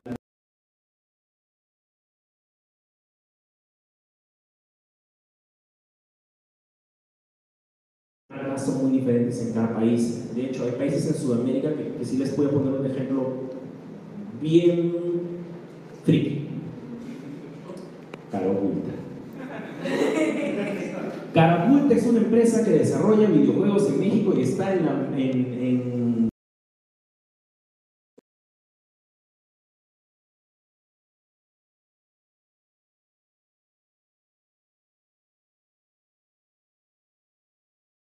de Sudamérica de que como ya existe una marca llamada Cara Oculta, por más que desarrolle videojuegos, no puede existir otra marca llamada Cara Oculta.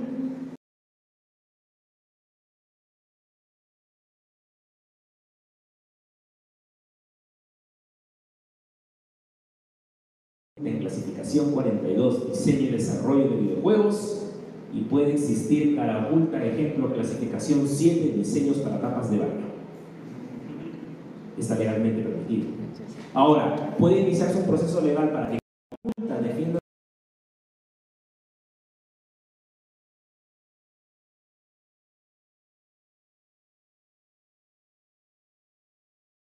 Pero al existir dos cara oculta, e imaginemos que el otro cara oculta sea con doble C, cara oculta, está generando confusión. ellos pueden presentar ese proceso, avalarlo ante la institución competente, en este caso el INPI, y pedir que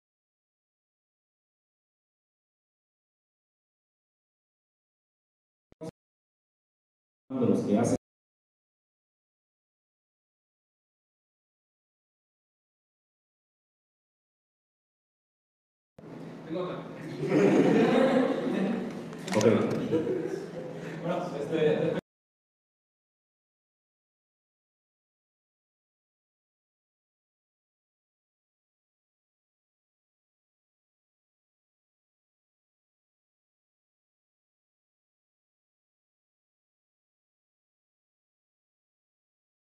Namco tenía patentado el poner minijuegos en las pantallas de cámara y la arruinaron la vida de un montón de gamers.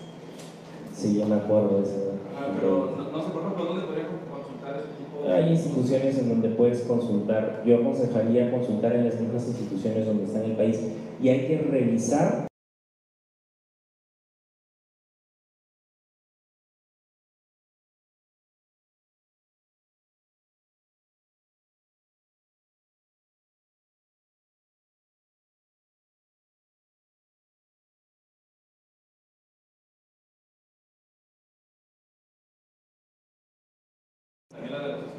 Mhm.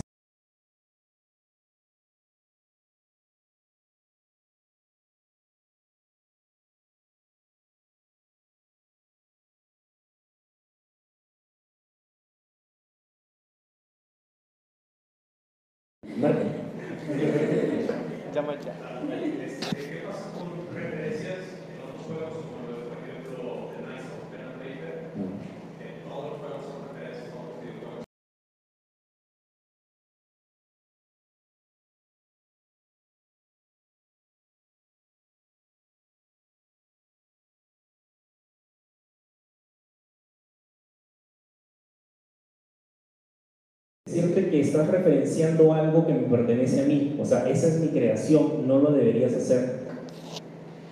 Pero las empresas piensan diferente a nosotros. No lo hacen. ¿Por qué no lo hacen? Porque muchas veces eso significa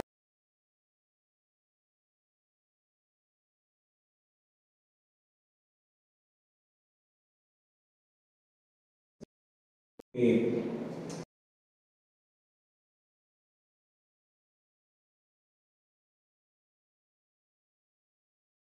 Acabó. Pero era una referencia porque también se basaban en que Mario y Luigi eran parte de la cultura popular. Es como hacer una referencia a Andy Warhol en un videojuego. Entonces también depende mucho de los compañeros. Una compañía te puede decir, ¿sabes qué?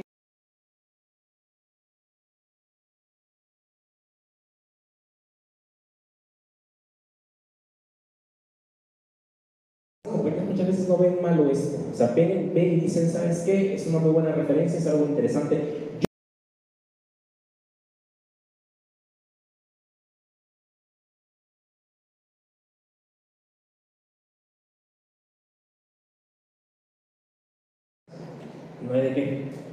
Pregunta adicional? ¿Nadie? ¿Seguros?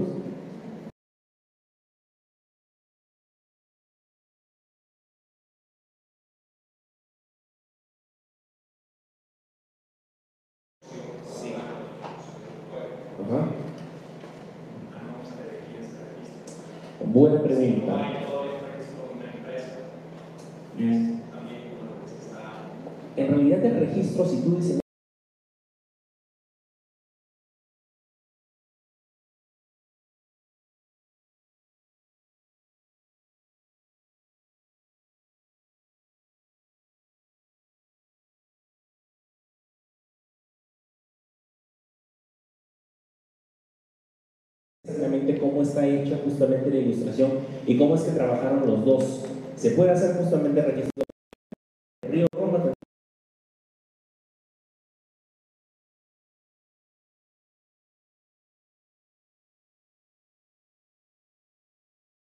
Los dos queremos tener la autoría sobre justamente este personaje, estos escenarios y otras cuestiones. Y se puede hacer, solamente es una cuestión que tiene que quedar apartada justamente en el registro.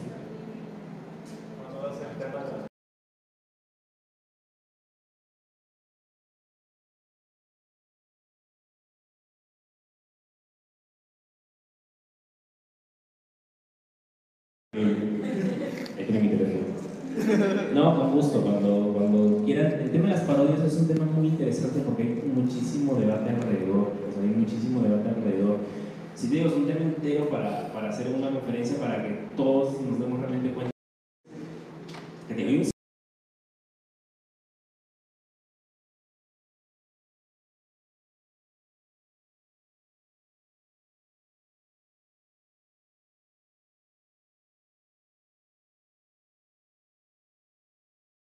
Puede afectar a la obra original. Es un elemento muy, muy indispensable.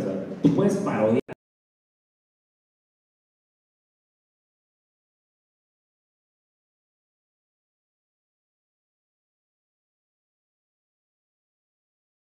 Interesantes cuando hacen parodias de algo, ¿ok? Pero tratan de no desprestigiar ni denigrar.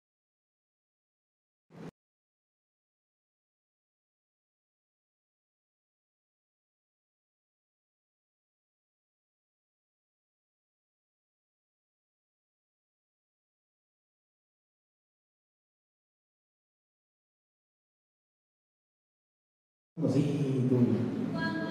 refieres a datos personales que tienen que funcionar. Tú tienes que recordarte cuando funcionas como empresa, muchas veces cuando haces contratos, tú decides en dónde quieres resolver el conflicto. Hay empresas que por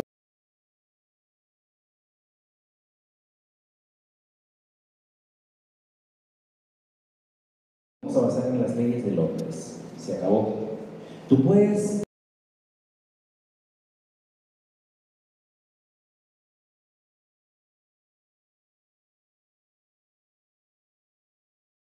que a la vez la complementes con tres normas importantes, como dijimos. La norma del Estado de California es una norma que establece que los usuarios pueden cambiar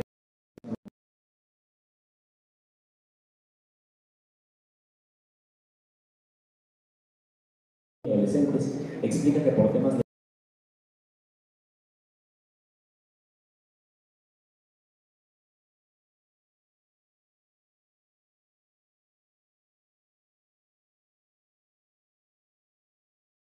Eh, esta norma incluso se extiende a los países que tienen eh, convenios empresariales.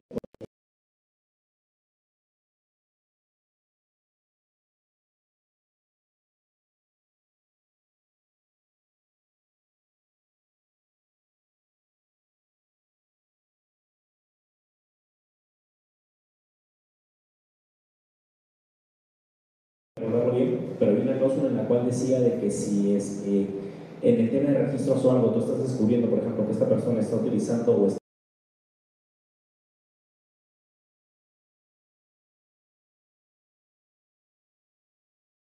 de delitos menores, sino de todo cualquier tipo de delito, tú podrías brindarle información si es que te la solicita algún juzgado, por ejemplo.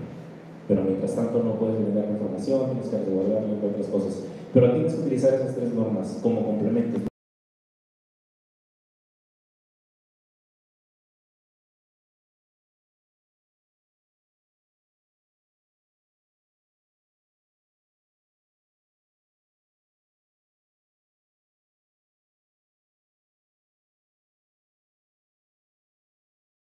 Todos bien? ¿Sí? ¿No más? ¿Ok? Ahí tienen... Ah. Sí.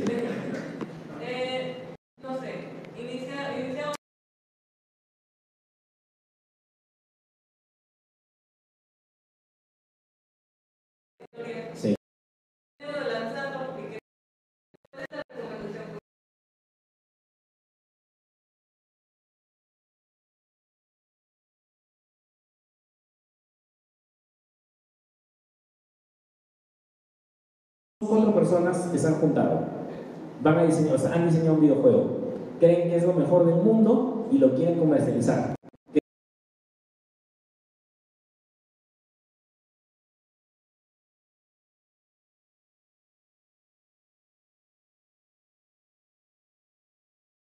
Como el registro hay que reconocer quiénes son los que han diseñado el trabajo. ¿Ok? Eh, esto lo estamos poniendo en el ejemplo que el juego ya está terminado. Ojo.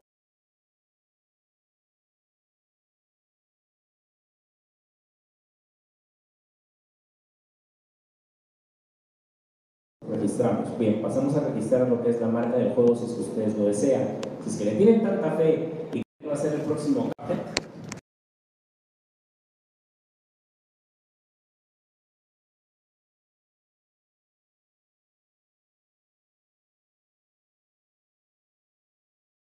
pasan al sistema de clasificaciones para saber exactamente bajo, por ejemplo, quiero comenzar en Estados Unidos y Canadá,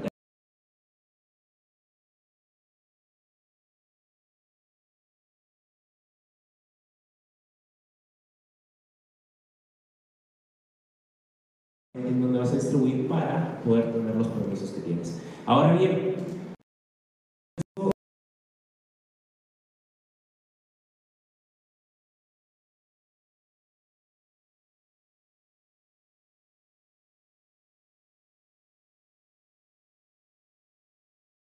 los famosos este, contratos, contratos laborales in-game. ¿Por qué?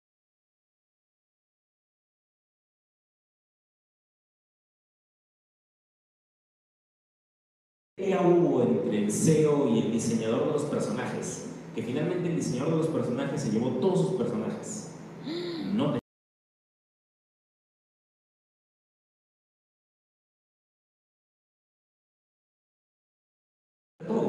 y bajan el juego. Entonces, hicimos una buena negociación y finalmente ha permitido, ha cedido. Es que quiero decir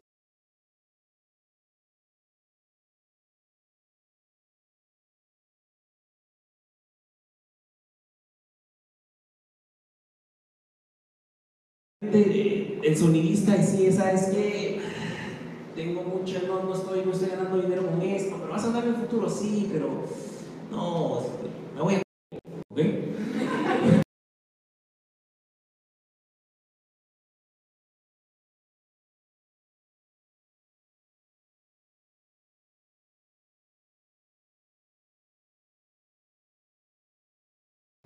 Ni se te ocurra usar el juego si no tienes su permiso. Ni se te ocurra usar la música.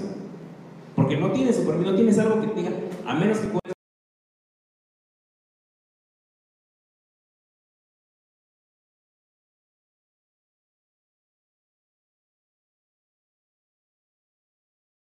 música y obviamente van los reconocimientos de música de esta persona en el juego con los tracks que haya realizado, incluso si ha realizado algún sonido.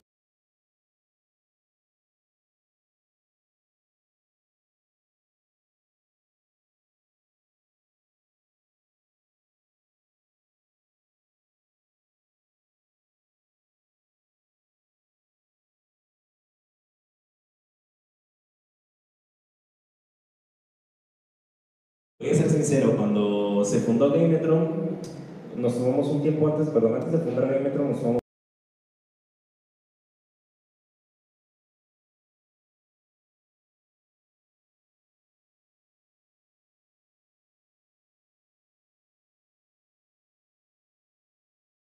mercado. Así que lo puede pagar desde un freelancer, lo puede pagar desde un amigo de tres grupos, lo puede pagar hasta 20.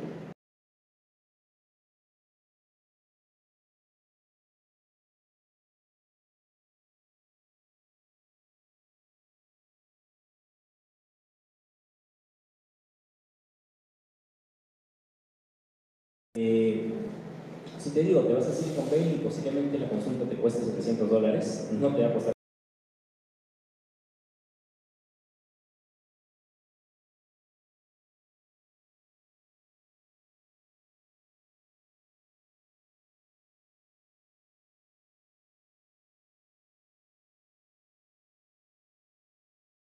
Ustedes. Voy a decir algo, nosotros funcionamos incluso bajo un sistema legal trajimos todo un sistema líder y lo estructuramos al punto que tenemos empresas que confían en nosotros que no solamente están en la Ciudad de México, están en Guadalajara.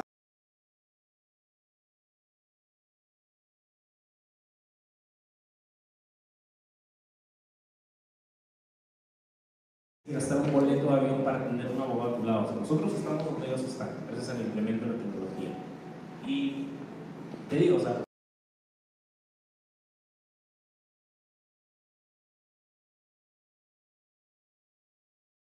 otro tipo de proyectos como animaciones, cómics. pues sí, pero todavía no quería decir eso.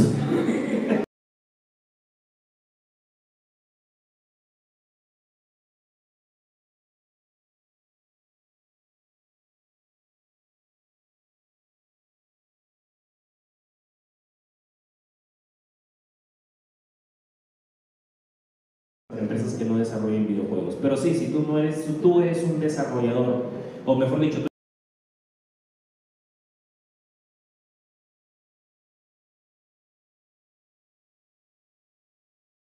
muy importante también conocer el tema de cómics y el tema de animación, porque justamente los videojuegos también ingresan.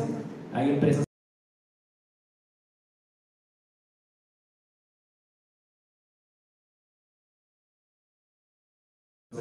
conocemos exactamente bien la estructura y estamos ahí para la industria creativa.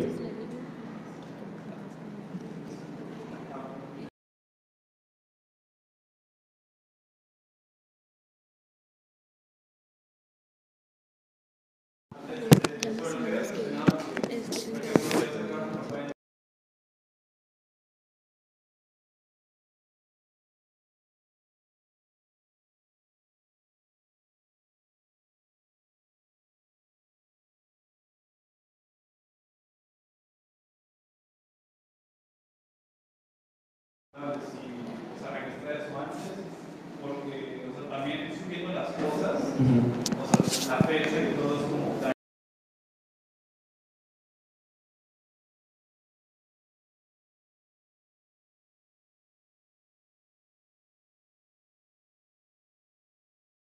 intelectual dice que desde el momento en que tú lo creaste, ya tienes el derecho sobre él. Entonces, eh, yo por ejemplo para campañas de Kickstarter sí aconsejo en el servicio que nosotros ofrecemos, que es legal y comunicación para crowdfunding, sí aconsejamos a la empresa exactamente qué es lo que va a proyectar.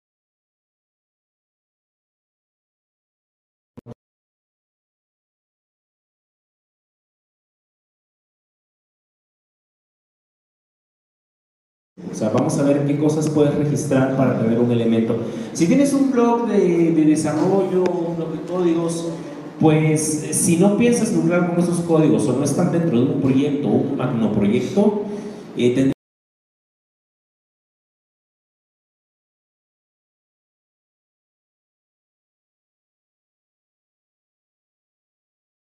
básicos, si no los quieres registrar, quiere esperarse más al magnoproyecto, pues es respetable, pero te explicamos cuáles son las posibles desventajas o posibles peligros que puedan pasar. En el Kickstarter sí aconsejamos trabajar bajo un sistema legal, eh, pero te aconsejamos ser para qué? Para que esté más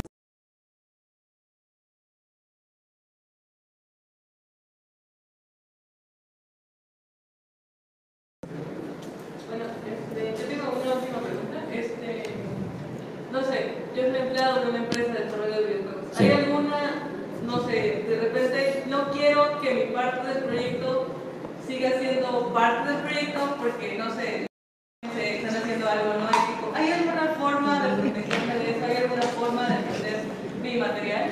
Claro que sí, en realidad, por más que estés trabajando para esa empresa, esa propiedad intelectual es tuya. O sea, vamos a basarnos en el aspecto de la propiedad intelectual.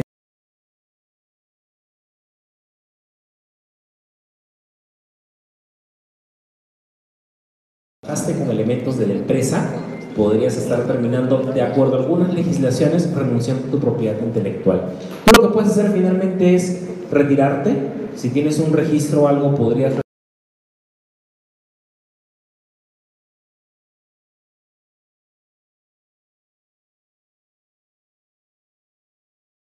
es la facilidad de uso del personaje. Si finalmente te corren y están utilizando tus personajes, tienes que recordar que esa obra no les pertenece a ellos, sino te pertenece a ti.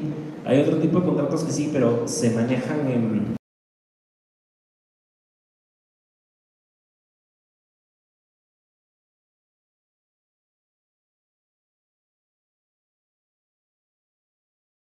cuáles tú estarías renunciando tu obra desde el momento que estás trabajando con ellos y finalmente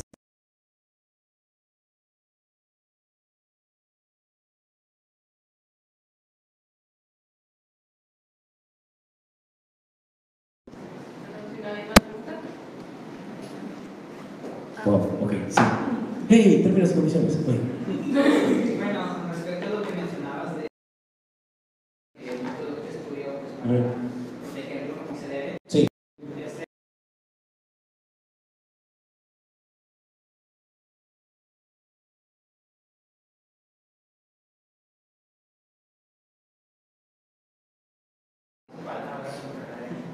A ver, tu palabra contra la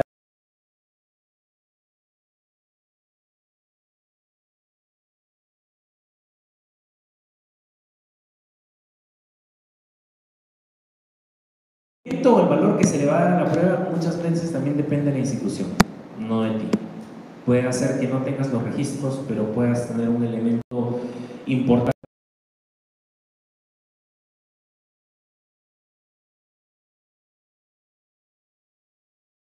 ser admitido como una prueba. No existió el registro, pero existió justamente un elemento que diseñaste.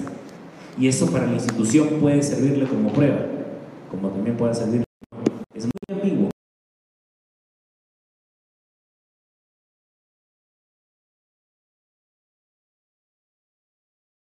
Que, que tienen que tener, como dice Papelito Manda, pasa incluso en el tema laboral. que me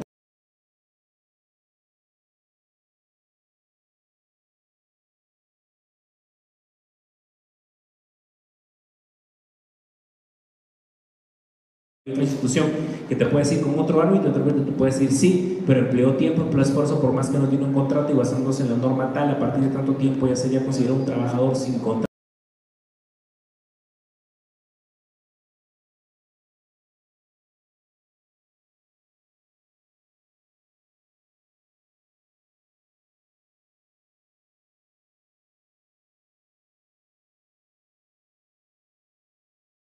De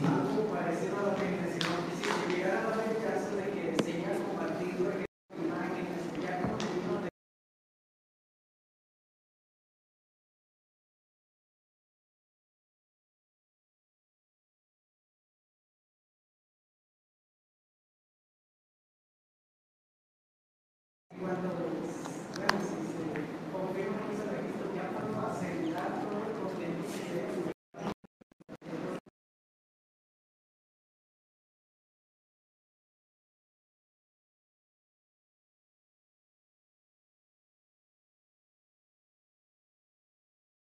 ¿Ya estarían protegidos? ¿A eso te refieres?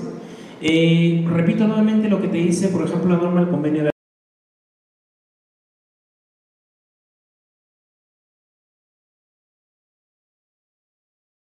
es una fecha y es lo más recomendable procesos legales.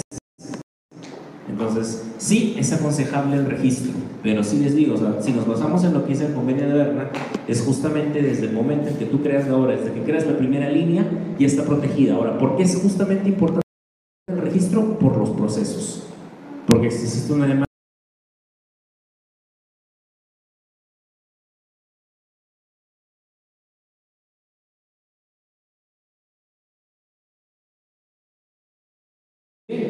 Excelente, entonces ya saben, ahí tienen nuestros contactos y estamos Gametron a su entera disposición. Muchas gracias.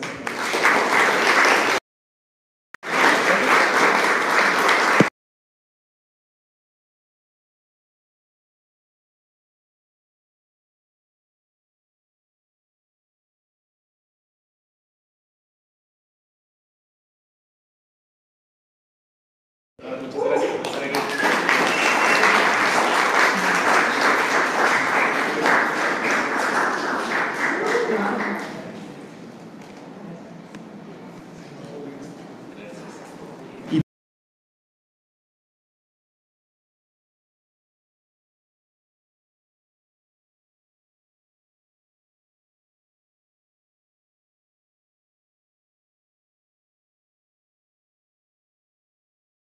Haber venido. Gracias, Irving. En serio. Eh, gracias, en serio. Eh, gracias a ustedes que se puede dar este tipo de reuniones y ya saben para qué es este tipo de reuniones. No es para que ustedes puedan platicar con aquellas personas que están interesadas en las mismas cosas que ustedes. Eh, como siempre dice nuestro CEO, ¿no?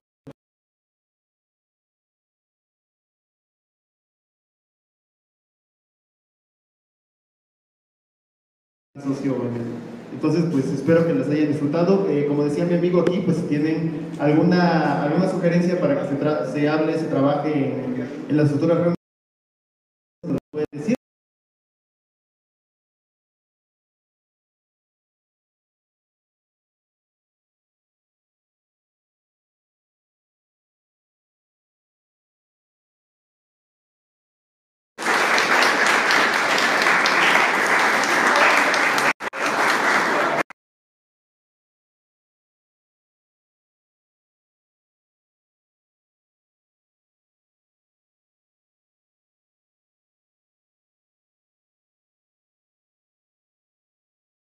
En serio.